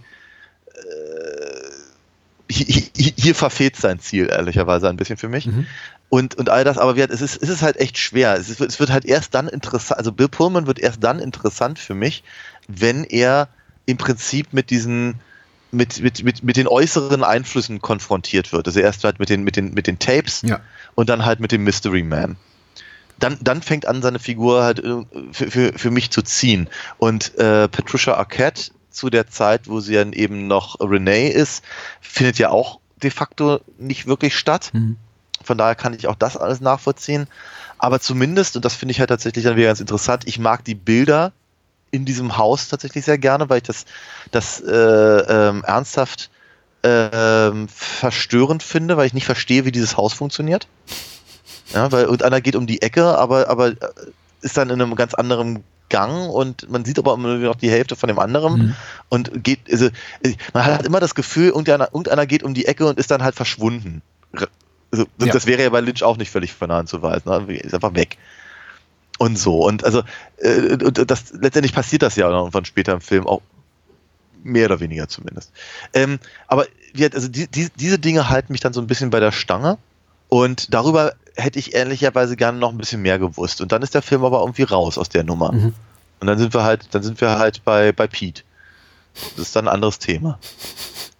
Mir fehlt auch das emotionale Investment in äh, Freds Figur, also die von Bill, Pullman gespielte Figur. Auch, auch dieses Mal. Überhaupt, ich glaube, der Hauptkritikpunkt, den ich an dem Film habe, ist, dass er eben, dass es eben ein Film ist, der für mich, äh, ich, ich sag, ich wollte gerade sagen offensichtlich, aber das ist wahrscheinlich auch nur mein Empfinden, tatsächlich beim erst beim zweiten oder dritten Mal so richtig gut funktioniert, wenn man dann eben um die ganzen Twists and Turns weiß. Deswegen ist es auch für mich ein Film, Achtung Spoiler, also wir wir spoilern den Film, aber wo auch diese ganze Spoilerphobie überhaupt nicht greift, weil ich glaube, Lost Highway ist tatsächlich, aus dem kann man mehr rausholen, wenn man dann eben weiß, worauf es hinausläuft. Oh ja. So ist man zumindest zu Beginn, fühle ich mich relativ alleingelassen und gestrandet mit dem Film, mit dieser vollkommen entrückten, absolut passt das Adjektiv hier Figur von Fred, über den wir gar nichts wissen, der, ja, einfach mit nichts und niemand irgendwas anfangen kann, eher durch seinen Alltag Traum wandelt, es seiner Frau übel zu nehmen scheint, dass sie sowas wie menschliche Emotionen zeigt, ein leichter Flirt bei irgendeiner Pornopool-Party schon als möglicher Fremdgang interpretiert wird und ich im Grunde eigentlich mich nur danach sehne, diese Figur loszuwerden. Und dann passiert das glücklicherweise, ehrlich gesagt auch. Ich glaube, das hätte noch einen größeren Impact, also einen emotionaleren, wenn denn eben Bill Pullmans Figur ein bisschen interessanter gestrickt wäre, vielleicht auch von einem prominenteren Schauspieler gespielt würde. Ich bin mir nicht so sicher. Ich habe das Gefühl, äh, also David Lynch äh, zieht ja hier einen ganz offensichtlichen Trick aus dem Hut mit diesem Doppelgänger-Motiv und quasi das jüngere alter Ego, ähm, Pete von Fred und so weiter und so fort. Und wenn man den Film ein zweites Mal guckt, da versteht man das auch alles. Deswegen verstehe ich auch, dass dein Professor ein bisschen genervt, entnervt darauf reagiert hat, auf, auf, auf deinen Kommiliton, aber wie auch immer. Tr- Mag trotzdem Arschloch sein, der Professor, glaube ich dir. Ich, ich glaube, es funktioniert nicht wirklich so gut. Es ist relativ offensichtlich, was, wa- was er damit will, aber ich kann da emotional nicht mitgehen. Ich empfinde es nicht als besonders spannend oder interessant, weil ich im Grunde in dem Moment einfach nur erleichtert bin, dass die Handlung eine andere Wendung, eine, eine andere Richtung einschlägt, als die, die sie bisher gegangen ist, nämlich in diesem sehr, sehr lethargischen Erzähltempo und in sehr, sehr langsam ausgetauschten Dialogen mir sehr viel Sehr, zu sagen leise auch. und leise, Leise. was mich gar nicht so wahnsinnig interessiert und über Dinge zu reden, die ich auch inhaltlich nicht einordnen kann. Denn diese Videotapes zu Beginn, die liegen ja auch einfach nur da. Und wir sehen das Haus, aber sie werden null kontextualisiert und das eben auch aus dem späteren Verlauf des Films. Insofern, es, es, es gibt sowas wie ein Payoff. Also Lost Highway ist der ultimative Payoff-Film. Ich finde die, die letzten 10, 5, 5 bis 10 Minuten, die sind, die sind grandios, aber ich habe immer auch das Gefühl bei Lost Highway, es ist wie eine Art, was heißt immer, ich habe jetzt zum zweiten Mal in meinem Leben geguckt, aber jetzt noch viel mehr als beim ersten Mal, obwohl ich Spaß dran hatte. Es ist auch so ein bisschen wie Hausaufgaben machen Ja. Wie, wie der Papa, der zu einem sagt, du Sohn, das, das ganze, der ganze Lernstoff, der mag dir vollkommen absurd und sinnlos vorkommen, aber eines Tages wirst du dich darüber freuen, dass du das alles mal begriffen hast und dass du weißt, wie du hier, wie die binomische Formel funktioniert und wie du die Wurzel aus X ziehst. Und ich, irgendwie bin ich am Ende schon stolz darauf, dass ich alles verstanden habe, aber der Weg dahin ist echt mühsam. Ja. Was ich halt nicht so verstehe ist, ich meine, nochmal, äh, Lynch erfindet ja hier das Rad nur wirklich nicht neu. Na? Ähm, Wir, haben, wir haben ganz viele Charaktere, die so oder so ähnlich eben in, naja, vor allem in seinem Hauptwerk, also sagen wir mal eben äh, in Eraserhead, in Blue Velvet, in Twin Peaks und in, ähm, in Wild Heart zu dem Zeitpunkt bereits aufgetaucht sind Ja. in Nebenfiguren, in Hauptfiguren. Du kannst für fast jede von diesen Figuren irgendeine Form von Pendant finden in einem dieser anderen Filme. Du kannst für, für, für viele Szenen, für viele Einstellungen ähnliche Pendants finden, äh, wiederkehrende Motive, wie was ich eben der, der rote Vorhang oder äh, äh, Pete in dem Sonnenstuhl. Das sind alles so, so, so oder eben die der Typ, der halt irgendwie von seinem eigenen Leben, der, der, der Angst hat vor seinem eigenen Leben, Mhm. Ja, und, und, und all diese ganzen Geschichten, der Gangster, der irgendwie äh, verbale Ausfälle hat und all diese ganzen Sachen, wir, das, das, das, äh, das, das, das hatten wir halt alles schon mal. Ähm, und ich habe eben hier das Gefühl, es wird was, was, was, ich bei, bei allen anderen Lynch-Filmen habe und wir, das, deswegen hatte ich das eben auch vorhin mit dieser, mit dieser Liste halt gesagt und das, da, schließe ich nämlich Inland, Inland Empire, Straight Story und Dune halt mit ein. Ich habe das Gefühl, dass Lynch eine, einen, einen, einen, einen sentimentalen Wert hat oder zumindest sieht in der Geschichte, die er erzählt, in den Figuren. Ich glaube, er liebt all diese Figuren. Ich glaube, er, er, er möchte sie gerne in, in, in, in, seinen, in, in seinen Traumvorstellungen halt auch in, so, so auf Film bannen. Und das habe ich halt hier bei Lost Highway überhaupt nicht. Ich sehe hier, ich sehe halt wirklich einen sehr, sehr, ich weiß nicht, ob es wirklich kalkuliert ist, aber eben einen sehr, sehr kühlen Film, der, der äh, im Prinzip das, das Gewohnte irgendwie neu verknüpft und ich habe so das Gefühl, Lynch selber ist halt irgendwie so außen vor bei all dem. Das finde ich ganz, ganz schwierig und verwirrt mich auch und, und, und, und, und spricht mich eben auch wenig an. Und ich sehe das aber eben auch gerade und ausführlich eben nicht nur eben in, in der, in der Fred-Persona, die eben, glaube ich, von vornherein so angelegt ist, dass, dass sie eben äh, äh, von, von mir als Zuschauer ferngehalten wird, Mhm. sondern eben auch gerade in den etwas, sagen wir mal, leichter, in der leichteren Inszenierung der, der, der, der Pete-Geschichte, Mhm. weil ich dann eben denke, okay, also jetzt, jetzt ist eben, also Pete ist halt, ist jetzt eben im Prinzip unser, unser jugendlicher Held in irgendeiner Form, mit, mit Dreck am Stecken, wie wir es eben schon hatten mit äh, Jeffrey Beaumont in, in Blue Velvet, wie wir es hatten mit James in äh, Hurley in, in, in, in Twin Peaks und so.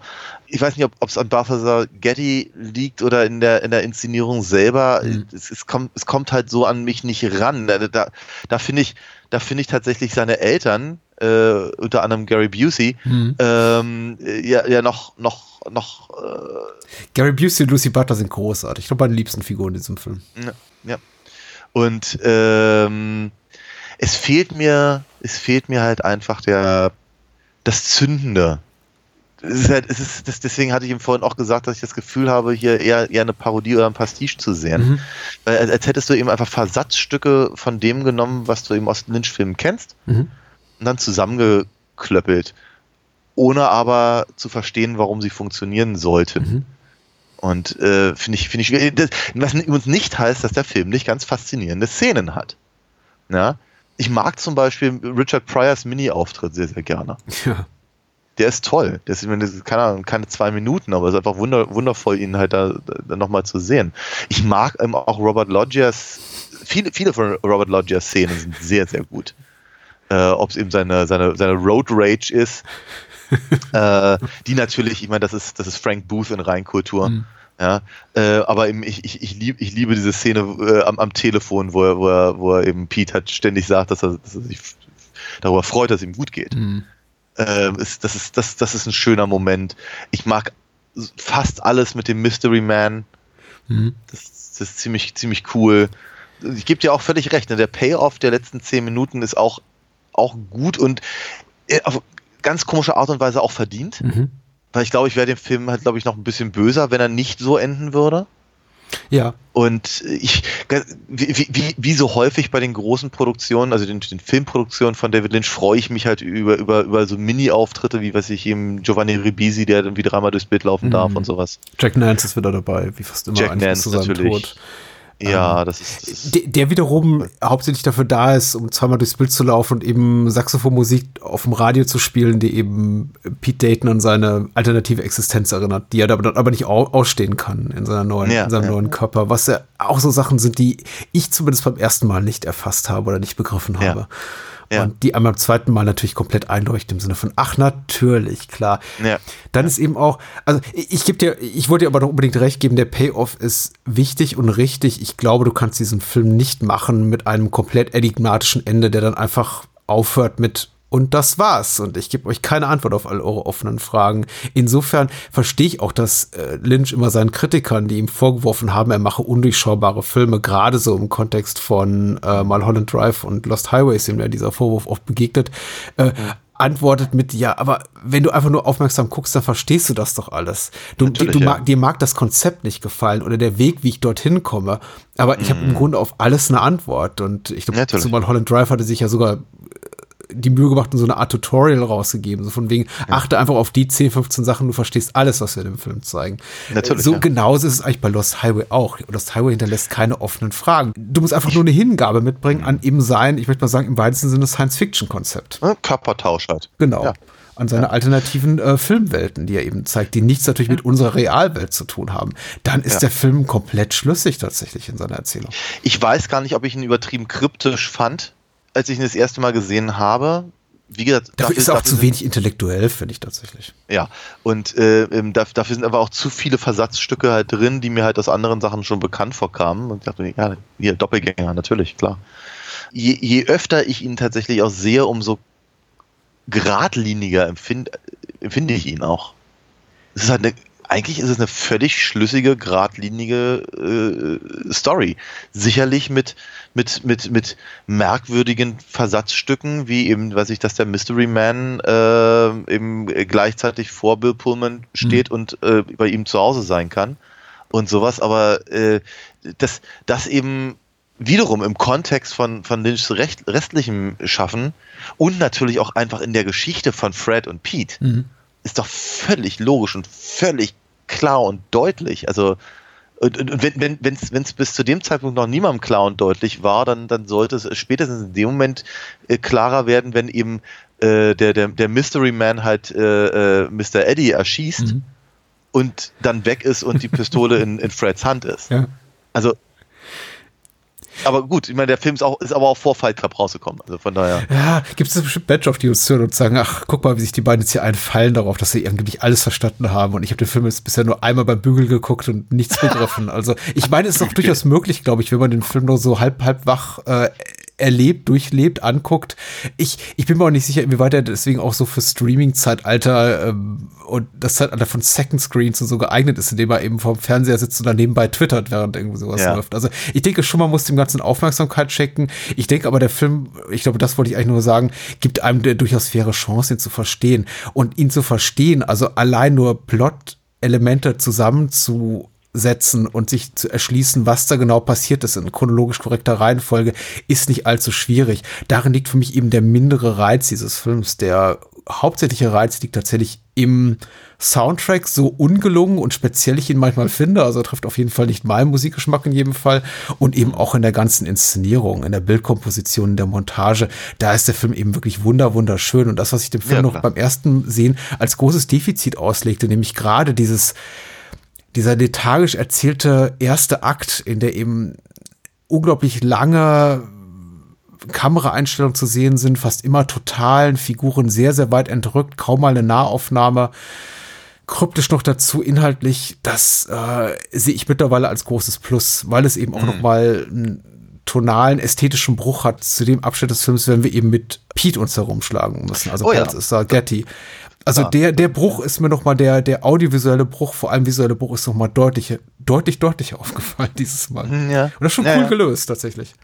Ja. Weil die ja, Welt ist plötzlich viel strahlender und äh, bunter und lebendiger und Leute reden in einer normalen Geschwindigkeit miteinander und reden auch wie echte Leute miteinander. Haben nicht unbedingt Sex wie echte Leute miteinander, aber. Das ist wohl wahr. Also gut, gut, dass du es sagst, weil mir, mir ging halt so ein bisschen durch den Kopf, weil, weil auch bei diesem Mal äh, sehen, ansehen. Ich, ich habe mich so ein bisschen gefragt, ob David Lynch ein Problem mit Sex hat. Hm ma mag er Sex nicht, weil alles, alles, was wir da sehen, also ist, da ist ja eine gewisse Steigerung, so ist ja nicht, ja, aber alles, was wir sehen, ist entweder mechanisch, hm.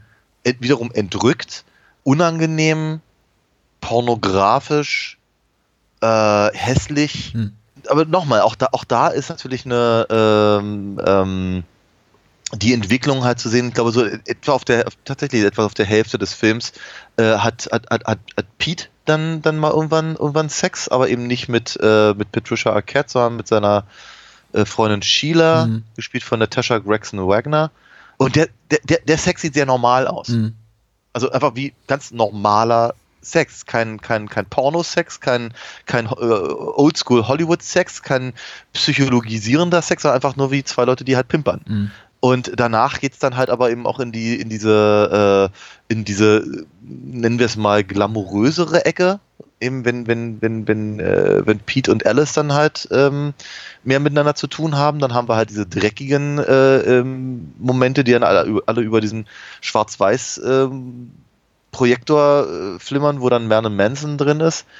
Und dann, dann, dann halt zu der, zu dieser, zu dieser Krönung quasi im Scheinwerferlicht in der, äh, in der Wüste, das halt eben im, im höchsten Maße mhm. ästhetisiert ist.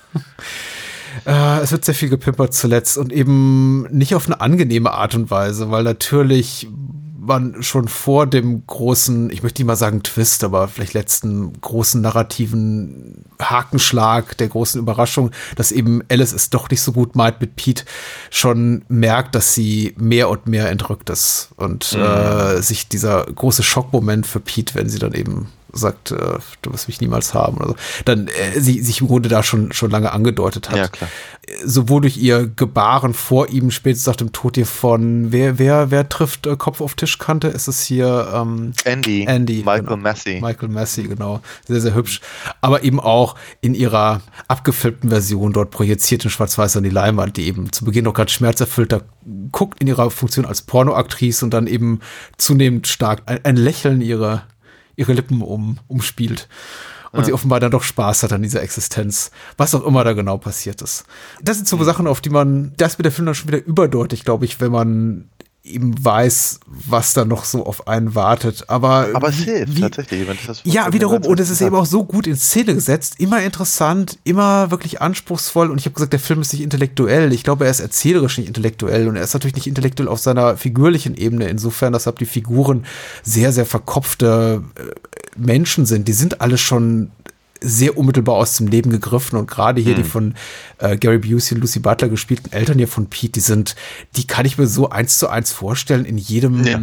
äh, Kitchen Sink Drama, was irgendwie in den USA, im, in, im mittleren Westen der USA spielt. Aber mhm. ähm, bloß weil er nicht äh, verkopft ist oder intellektuell, heißt es ja nicht, dass er nicht hochgradig ästhetisch sein kann. Und das ist ja eben wirklich in jeder Minute. Und das rechnet Lynch eben wirklich hoch an. Der Film ist wirklich spannend ästhetisch. Ja, da, gut, aber ganz hm, ich möchte mal so sagen, das erwarte ich aber auch von dem. das, das, das, ist ja wirklich das Geringste, das man über jeden seiner Filme sagen kann. Ob es jetzt mich jedes Mal anspricht, ist eine andere Genau, Frage. ich muss auch nicht Oh. hier Marilyn Manson sehen in komischen Flashback-Sequenzen, aber Das ist richtig, aber, aber ja, natürlich. Also ist ästhetisch äh, in, interessant auf jeden, auf jeden Fall. Und ähm, ich, lie ich liebe halt, das hatte ich ja vorhin schon mal kurz gesagt, ich finde, ich finde diese kleinen äh, Mini-Auftritte von bekannten Leuten finde ich halt immer, finde ich sympathisch. ja. Ja? Wenn eben jemand, wie Henry Rollins dann eben einfach eine, eine, eine, eine, einen Wärter spielt, aber eben gar nicht weiter so auffällt, dass da eben Henry Rollins ist und Ja. daneben halt Jack Keeler oder wie auch immer ausgesprochen wird, der eben äh, äh, auch in Fire Walk With Me war. Mhm. Das finde ich das ganz cool, aber eben dieses, diesen eben Marilyn Manson und Twiggy Ramirez äh, eben in diesem, in diesem Pornofilm da auftreten zu lassen, das empfinde ich als Stunt. Äh, d- vielleicht, vielleicht bin ich da von dem gleichen Feuilleton jetzt äh, geprägt, das du vorhin erwähnt hast. Weil neben Rammstein wurde natürlich auch Marilyn Manson etliche Male erwähnt. Mhm. Und die Tatsache, dass er eben, äh, dass, dass der, der Soundtrack eben produziert war von Trent Reznor und dass er, dass, dass er quasi mehr oder weniger am Alleingang David Bowie wieder, wieder äh, für, für, für mehr Leute interessant gemacht hat. Äh, und, und, und all diese Mhm. ganzen Geschichten und die Smashing Pumpkins, die äh, Rattendoll waren zu der Zeit und so. Ne, diese, diese ganzen und dann eben Marilyn Manson, ne, der, der mit seiner, der mit seiner Androgynität äh, halt hier spielt und eben eben offen, offenkundig als als äh, Pornodarsteller. ja, aber, aber eben, aber eben als, als, als, keine Ahnung, Transgender-Pornodarsteller. Ja, sieht man dafür genug von ihm? Ich habe nur seine Fresse Nee. erkannt, also. Darf man übrigens ruhig sagen über dieses Arschloch. Ja, aber ich glaube, aber sie spielt, aber ich glaube, das, das, das, sie spielen halt schon mit, mit seinem Image Mhm. und mit dem, mit der, mit seiner Wahrnehmung und eben, Total, er selber hat das ja in, in, seinen, in seinen Videos eben auch gerne mal Mhm. gemacht, wenn er dann eben halbnackig, aber mit Brüsten dann da sitzt und sowas. Und da vermisse ich halt ehrlicherweise eben den Lynch, den er mir vorher halt bietet, indem er dann eben Leute irgendwie äh, halt in Nebenrollen für, für kurze Gastauftritte präsentiert, äh, wie die bereits erwähnten, ähm, oder eben Hm. so wie er es eben auch mit Dennis Hopper gemacht hat und jetzt hier eben Robert Loggia, eben also so, so, so altgediente Leute, die ihm, sagen wir mal, vielleicht nicht mehr ganz so auf, auf der, Hm. auf, auf, auf, auf der, auf der ganz großen Payroll in Hollywood stehen, dann eben aber eben so eine, so eine, so eine Comeback-Möglichkeiten geben mit, mit, mit wirklich großartigen Rollen und all das. Ja, ne? und, Die auch Richard Pryor oder vielleicht Gary Busey mit Abstrichen. Der war, glaube ich, auch Eben. schon so ein bisschen auf dem Weg nach unten begriffen. Gen genau, aber das ist genau das, was ich meine. Und dann, dann macht er aber eben jetzt hier eben mit, mit, der, mit, dieser, mit diesem, diesem Pornofilm Mhm. und Marilyn Manson, macht er eben, ich weiß nicht, das ist mit. Das ist Kommerzkacke. Ich weiß nicht. Ich verstehe das komplett. Ich habe auch, da ist auch mein persönliches Empfinden, ist dieses, dass es sich, dieses Stuntcast im Kontext eines Lynch-Films überhaupt nicht transgressiv oder geschweige denn mutig anfühlt. Ja. Es war ein Riesending, glaube ich, dass Marilyn Manson auf dem Matrix-Soundtrack war zwei Jahre später, weil das eben eine große kommerzielle Studioproduktion war. Ich glaube, es war auch für viele Feuilletonistinnen und Feuilletonisten ein Riesending, dass plötzlich Rammstein und Marilyn Manson hier aufschlugen. Vielleicht weniger Smashing Pumpkins, die ich glaube schon hier Melancholy in Infinite Sadness rausgebracht hatten. 95 oder 96, also die waren schon so etabliert als, als Musikkünstler, möchte ich mal sagen, so als echte Künstler, so auch die, die von ernstzunehmenden Kritikerinnen und Kritikern geschätzt werden konnten. Aber äh, Rammstein und Manson, das war noch so, das war doch so trashig. Das ging absolut in die trashige Ecke. Und da, ich glaube, haben sich viele dran auch einen, einen gerubbelt an der Tatsache, dass eben Lynch sagt, hier komm, ich hol die mal quasi aus, aus dem missachteten Ghetto und äh, pack die auf die Tonspur eines Kunstfilms und im Falle hier von Brian Hugh Warner, also Marilyn Manson selber, nicht nur irgendwie auf den Soundtrack, sondern eben auch noch auf, auch ins Bild. Und ich ehrlich gesagt, also vielleicht auch einfach, weil ich, wir waren ja damals beide noch relativ jung, schön war die Zeit. Ich, mich hat das ehrlich gesagt nicht besonders beeindruckt. Ich dachte, auch schon damals, ich konnte es bloß nicht so gut formulieren, Lynch, das kannst du besser. Da bist du schon gewesen. Das ist wenig interessant. Das ist im Grunde etwas, was du so oder so ähnlich auch schon in Fire Walk with Me und auch etwas weniger ausgeprägt in Twin Peaks gemacht hast. Einfach auch so mit, mit kulturellen Identitäten und Starpersonen spielen und Erwartungshaltung brechen. Ja, und, oh, und White Hart natürlich ganz Ja. massiv sogar. Ja. ja, ja. Übrigens damals Patricia Arquette äh, immer noch verheiratet mit Nicolas Cage. Ich frage mich, ob er es war, der sie weiterempfohlen hat. Hm. Mach du mal was mit keine Lynch. Ahnung. Guter Typ, weißt du? Ja. Äh, wobei es gefährlich mit Lynch zu arbeiten, weil du gesagt hast, hat er eigentlich eine Ahnung von gutem Sex oder von Erotik? Ich weiß es nicht, aber er hat, glaube ich, mit fast jeder seiner Kollaborateurin vor der Kamera irgendwann geschlafen. Mhm. Oder auch Ja, längere ja. Beziehung gehabt. Ja. Ja. Das ist wohl wahr. Hm. Lässt da nichts anbrennen. Nee, überhaupt Ähm. Ja, aber Trent Reznor hat es ja angesprochen. Trent Reznor war angeblich derjenige, der gesagt hat, lass uns mal irgendwie kleinere Bands featuren und nicht so auf ähm, Kommerzkacke gucken. Und Lynch hat gesagt, ich will die größten Bands, wo gibt. Und ich will die Mhm. größten Sänger, wo gibt. Und er wollte wirklich, und deswegen sagte ich, eigentlich ein interessanter Brückenschlag zu Phänomena, so vage er auch sein mag, er wollte wirklich einen kommerziellen Film machen, hat er auch mehrfach in Ja. Interviews gesagt. Es war eben nicht sein Anliegen, irgendwas zu machen, was nur drei Leute gucken, wie es dann am Ende der Fall war, und sagen, hä, was war das denn? Aber naja, es ist eben dabei rausgekommen. Mhm. Entschuldige. Ich habe dir Nee, den Gedanken nee, nee, überhaupt nicht. Ich, ich, ich, ich, jage gerade einem Gedanken hinterher, aber ich kriege ihn nicht zu fassen. Der, der Gedanke ist auch völlig absurd, weil ich, ich bin halt immer noch bei, bei, bei, bei äh, Marilyn Manson Mhm. und äh, dem, dem, dem Auftauchen auf, auf Soundtracks, weil du auch gerade die Matrix-Sachen erwähnt hattest. Ich denke natürlich auch an Spawn. Ja. Und Spawn war ja auch 97. Und äh, ich frage mich ja seit Jahren, ob das ein guter Film wäre, um darüber zu reden hier, aber ich habe irgendwie gleichzeitig auch das Gefühl, je weniger man darüber sagt, umso besser. Ähm, Du aber kannst der mal Soundtrack, ausprobieren. äh, aber der, Sou der Soundtrack war eben auch ein Riesenerfolg, zumindest in Amerika. Ne, weil eben die damals angesagtesten Bands da drauf waren und dann irgendwie geremixed wurden und was nicht alles. Und da war eben Marilyn Manson, da war Korn, äh, Atari Teenage Riot und was nicht alles. Und das war etwa die gleiche Zeit. Und ich kann auch sein, dass ich das etwa warum im, im, im, im gleichen Atemzug dann so wahrgenommen habe. Deswegen sage ich ja, ich, jag dem Gedanken gerade hinterher, aber ich kriege ihn nicht so richtig zu fassen. Vermutlich ist er auch uninteressant.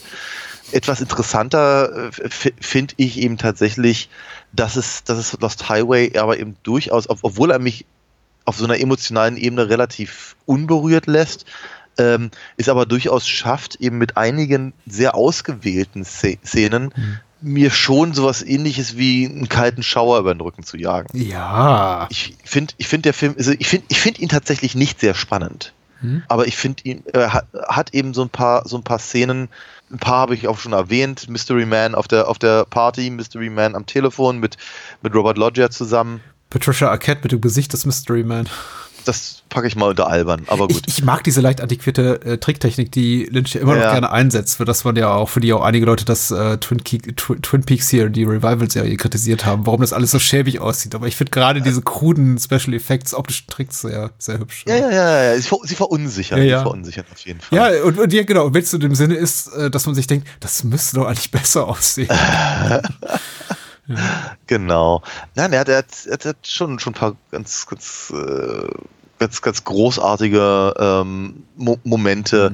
Ich finde, ich, auch, auch wenn wir über die Tapes selber ja nie so wahnsinnig viel Ausführliches zumindest äh, äh, erfahren, äh, finde ich aber, also ich finde das auch ein- eine, eine äh, ernstzunehmend unangenehme Vorstellung, Hm. da eben diese, diese Videos zu bekommen, äh, die halt immer ein Stückchen weitergehen, bis dann irgendwann da der äh, Fred den praktisch sich, sich, sich selbst als Mörder entlarvt Mhm. quasi und so und ähm, das ist schon das ist schon das sind schon unangenehme unangenehme Momente die die Gefahr die halt im Prinzip von dieser von dieser Gesellschaft halt ausgeht in die sowohl Fred als eben auch Pete mehr oder weniger stolpern ähm, die ist die ist schon spürbar Ja. ich mag, also auch, auch wenn ich Rammstein relativ albern finde hier auf dem Soundtrack, finde ich aber trotzdem die gesamte Szene halt in Andys Haus durchaus sehr, sehr, äh, sehr effektiv. Ja, sie ist gut. Ich glaube, sie leidet ein bisschen davon, daran, dass eben Till Lindemann gleich irgendwie mehrfach zu hören ist und immer wieder auftaucht und auch den Bandnamen äußern darf. Ich wünschte, hätten sie einfach eine andere Passage aus diesem Song Mhm. genommen, den sie da spielen. Aber ich verstehe Ja. eben auch, dass jemand, der nicht Muttersprachler ist, das eben ganz anders wahrnimmt, wenn dann eben Rammstein kommt und das klingt ja. natürlich alles unglaublich bedrohlich, ja.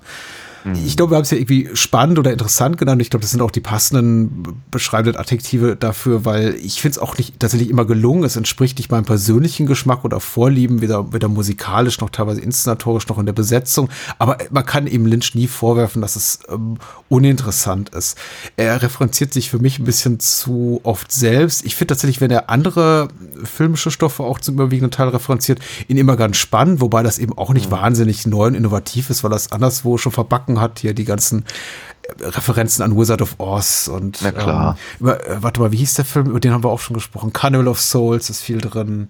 Mm. Natürlich das ganze Doppelgänger-Motiv und das Neucasten von Figuren ist, glaube ich, aus dem Buñuel-Film geklaut. Ich bin mir nicht mehr ganz sicher, welchem. Ich glaube, das obskure Objekt der Begierde. Also sagen wir mal so, es ist vieles darin, was man wieder zu erkennen glaubt, auch wenn man es vielleicht nur vage zuordnen kann, ordnen kann, diese Referenzen, aber das finde ich ja wiederum alles cool. Wie gesagt, mein Hauptkritikpunkt ist wahrscheinlich der, dass, dass es ein Film ist, der so konzipiert scheint, dass er mir scheint, dass er erst beim zweiten oder dritten Mal sehen wirklich sehr erfüllend ist. Und dazu, Mhm. da, darauf kam ich jetzt so gerade nochmal das zu erwähnen, weil du eben gerade die, die Pornotapes oder die, die Überwachungstapes zu Beginn an, ansprichst. Weil im Grunde die ganze Szene so viel gewinnbringender ist, wenn man eben darum weiß, dass sich möglicherweise auf diesen Videos ein Pornofilm mit Mhm. René befinden könnte. Und René holt die Sachen ins Haus und ist dann Mhm. relativ erleichtert, als dann eben nur das Haus von außen zu sehen ist und sagt, naja, wahrscheinlich von einem Immobilienmakler oder so. Und ja, ja, ja. sieht man das das erste Mal, ist es im besten Falle lustig, im schlimmsten Falle einfach nur irritierend oder öde. Sieht man Ja, den Film ja. aber dann zum zweiten Mal, denkt man sich, ah, okay, ich, dir Mhm. geht wahrscheinlich gerade ein ganzes, äh, ganzer Film an Gefühl durch, durch den Kopf. Im Ja, Sinne klar. von so, das ist ja gerade mal gut gegangen. Ja. Ich muss, ich muss ganz, aber das, das Selbstreferenzielle, da wollte ich mal ganz, ganz kurz rein, äh, raufgehen und sagen, ähm, äh, zum Beispiel in der, in der dritten Twin Peaks Staffel fand ich das ja gut. Hm. Aber da ist er auch am Ende seiner Karriere. Also meine, wer, wer, wer weiß, was jetzt noch großartig kommt, aber wenn er eben, meine, er ist jetzt mittlerweile, was ist er jetzt? Mitte 70 oder so? Na, vermutlich, ja.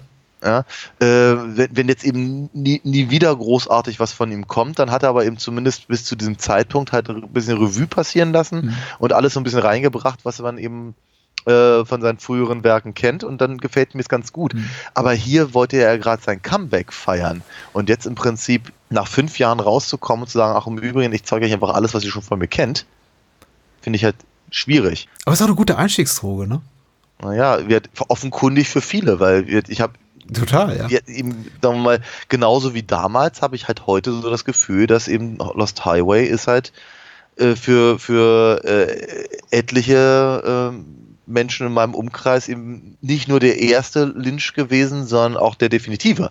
Mhm. Ja, und dann wird Blue Velvet oder, oder so wird dann eben eher so als, als kleine Fingerübung wahrgenommen, bis er dann endlich zu halt Fred Madison und Pete Dayton kommt und denke mir, huh, das finde ich aber schwierig. Okay, meine Wahrnehmung Ja, ist ja, ganz ja. anderes. Es geht aber auch ein bisschen Ja. so mit, ich schiele auch so ein bisschen auf die Verfügbarkeit der Titel und Blue Velvet und Mulholland Drive sind, glaube ich, so die verfügbarsten aller Lynch-Titel überhaupt immer, immer gewesen. Auch die, die zuerst in der Criterion Collection erschienen sind und die sich auf Streaming-Plattformen tummeln, wohingegen zumindest Lost Highway, also Dune Ah, war auch Lost- immer alle Orden verfügbar, Lost Highway kriegst du nirgendwo. Na, aber Lost Highway war zeitweilig doch in jeder, in jeder Spiegel, Tagesspiegel, ähm, äh, Bild, äh, 2001 Kollektion immer, immer drin. Das ist richtig. 50 Mal im Fernsehen gelaufen. Das ist Jahr. richtig, aber zum Beispiel, glaube ich, in den USA bis vor sehr, sehr kurzer Zeit nie ordentlich mal Ja. Mhm. in einem hochauflösenden Format erschienen. Einfach auch, glaub, ob, vielleicht auch aufgrund der Rechtelage, ich bin mir nicht mehr so sicher, aber ich habe einen englischsprachigen Podcast aus dem amerikanischen Raum dazugehört und ich fand es lustig zu hören, dass äh, lamentiert wurde, wie schwer es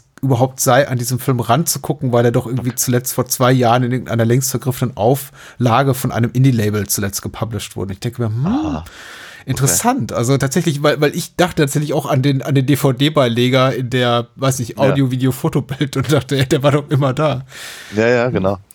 Aber, na gut. Ja. Ich habe ein Video, ich habe ein, Inter ich habe ein Video gelesen. Ich habe ein Interview gelesen mit David Lynch, in dem er sagt, also ich glaube, in dem der Interviewer oder Interviewerin ihn gefragt hat, wie er denn auf diese ganze Videosache gekommen sei und ich glaube, sich auch eine unglaublich tiefgründige Antwort erhofft hatte und Lynch dann sowas antwortet wie ja, er habe damals unglaublich viele viel Core TV, äh, vor allem eben den O.J. Simpson Fall Ja. beobachtete Mitte der 90er und er sei ja unglaublich fasziniert davon gewesen, was Videotechnik heute alles leisten kann. Ah, Okay. Und ich dachte, oh, das ist jetzt aber auch so eine typisch Lynch'e, ultra profane, Ja. ultra nicht profunde Antwort auf etwas, wovon sich, Mhm. glaube ich, auch der Gesprächspartner erhofft hatte. Oh, jetzt wird's ganz deep. Ja, Und da ja. kommt eben Lynch mit, boah, ich mag Video. ich glaube, Vergleichbares hat er auch gesagt über Inland Empire. So, ach, ich habe einfach, einfach keinen Bock mehr auf Film, das ist so kompliziert und Video, Digitalvideo lässt sich immer, lässt sich so schnell, schön schnell schneiden. Mhm. Und ich kann unendlich Ja, wo- viel drehen. Ja, das ist äh, auch nicht immer zum Vorteil. Mhm. Ich meine, es ist halt schon schade, dass, dass, er, dass er eben nicht mehr mit Mary Sweeney arbeitet, muss man ganz ehrlich sagen. Ja. Weil sie eben wirklich sehr, sehr gut eben die, äh, die Filme von Lynch halt ähm, aufbereiten konnte mhm. und, und eben ganz genau wusste, wie lang halt irgendeine Einstellung sein muss, damit sie den, den, den maximalen Effekt hat und, und in welcher Reihenfolge was wie kommt und so. Und das ist schon alles ziemlich klasse, was sie gemacht hat. Mhm das, das ist eben auch etwas, was ich an Lost Highway halt durchaus sehe, dass das eben alles Hand und Fuß hat und wird, um das von, von, dir aufzugreifen, dass eben manche, manche Szenen halt Längen haben oder eben ähm, zu leise sind, zu langsam sind und all das.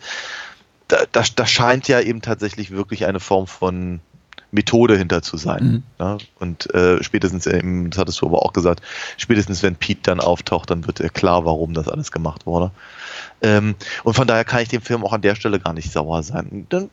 Nochmal gesagt, ich hatte ihm jetzt diesmal sehr viel mehr Freude daran, weil ich eben auch vielleicht noch genauer wusste, was kommt. Es gab eben auch genug Sachen, auf die ich mich gefreut habe, dann auch sie endlich mal eben in groß und auf der Leinwand zu sehen und wurde dahingehend eben nicht enttäuscht und fand das alles ganz, äh, ganz wunderbar. Und ich glaube, wenn der Film jetzt inhaltlich auseinanderklamüsern möchte, weil er oder sie eben doch sagt, hm, da sind Sachen drin, die ich nicht verstehe und äh, man, man, mag mir zumindest gerne glauben, ich verstehe auch das eine oder andere nicht, aber ich glaube, darauf ist der Film eben auch nicht angelegt, ihn einfach zu dechiffrieren und dann zu sagen, so, mhm. ich habe perfekt alles verstanden und kann jetzt mein eigenes äh, YouTube Ending Explained Video machen. Ich meine, äh, dem oder der sei einfach nur gesagt, es gibt jede Menge Material zu dem Film. Es gibt ganze äh, dissertationslange Abhandlungen, einfach nur die äh, Lost Highway Szene für Szene sezieren. Vielleicht nicht so viele, wie es im Fall, äh, wie es äh, bei, bei Mulholland Drive der Fall ist, aber mm. das gibt's eben. Und ich glaube, vielleicht, meine Meinung ist zumindest, so ein Podcast-Format wie unseres ist vielleicht tatsächlich über persönliche, für persönliche Empfindungen und Reminiszenzen besser geeignet, als jetzt dafür ja. zu sagen, so, jetzt machen wir mal eine szenische Analyse und gehen das ganze äh, äh Szenenbild für Szenenbild durch. Das wäre dann irgendwie noch mehr, wie sich einfallen, also. Ja, hm. Ich, ich, ich, stimme, ich, ich stimme dir zu in allen Punkten. Aber gut, mhm. gut, dass wir geguckt haben. War schön, ja. war schön mal wieder im Kino zu sein mit dir. Ja, hat mir auch, auch wirklich viel gegeben und dann eben auch, äh, sagen wir mal anderthalb Filme, die mir gefallen haben. Ja. Äh, Lynch im Kino ist immer, immer eine besondere Erfahrung. Und äh, Phänomena eben auch mal im Kino gesehen zu haben, warum nicht? Ja. Von daher, ja, cool. Ist ein, ist ein für mich persönlich ein, ein, ein guter Einstieg ins neue Jahr 22. Ja. Und wir haben doch keinen, äh, ich glaube, keinen Plan, wie wir das Ganze hier fortsetzen. Aber es wird ein gutes Jahr und wir füllen das prall mit äh, guten Filmgesprächen, hoffentlich. Genau, ich danke dir. Also. Oh, planlos bis zum nächsten Mal, würde ich sagen. No? Genau. Bye bye. Adios.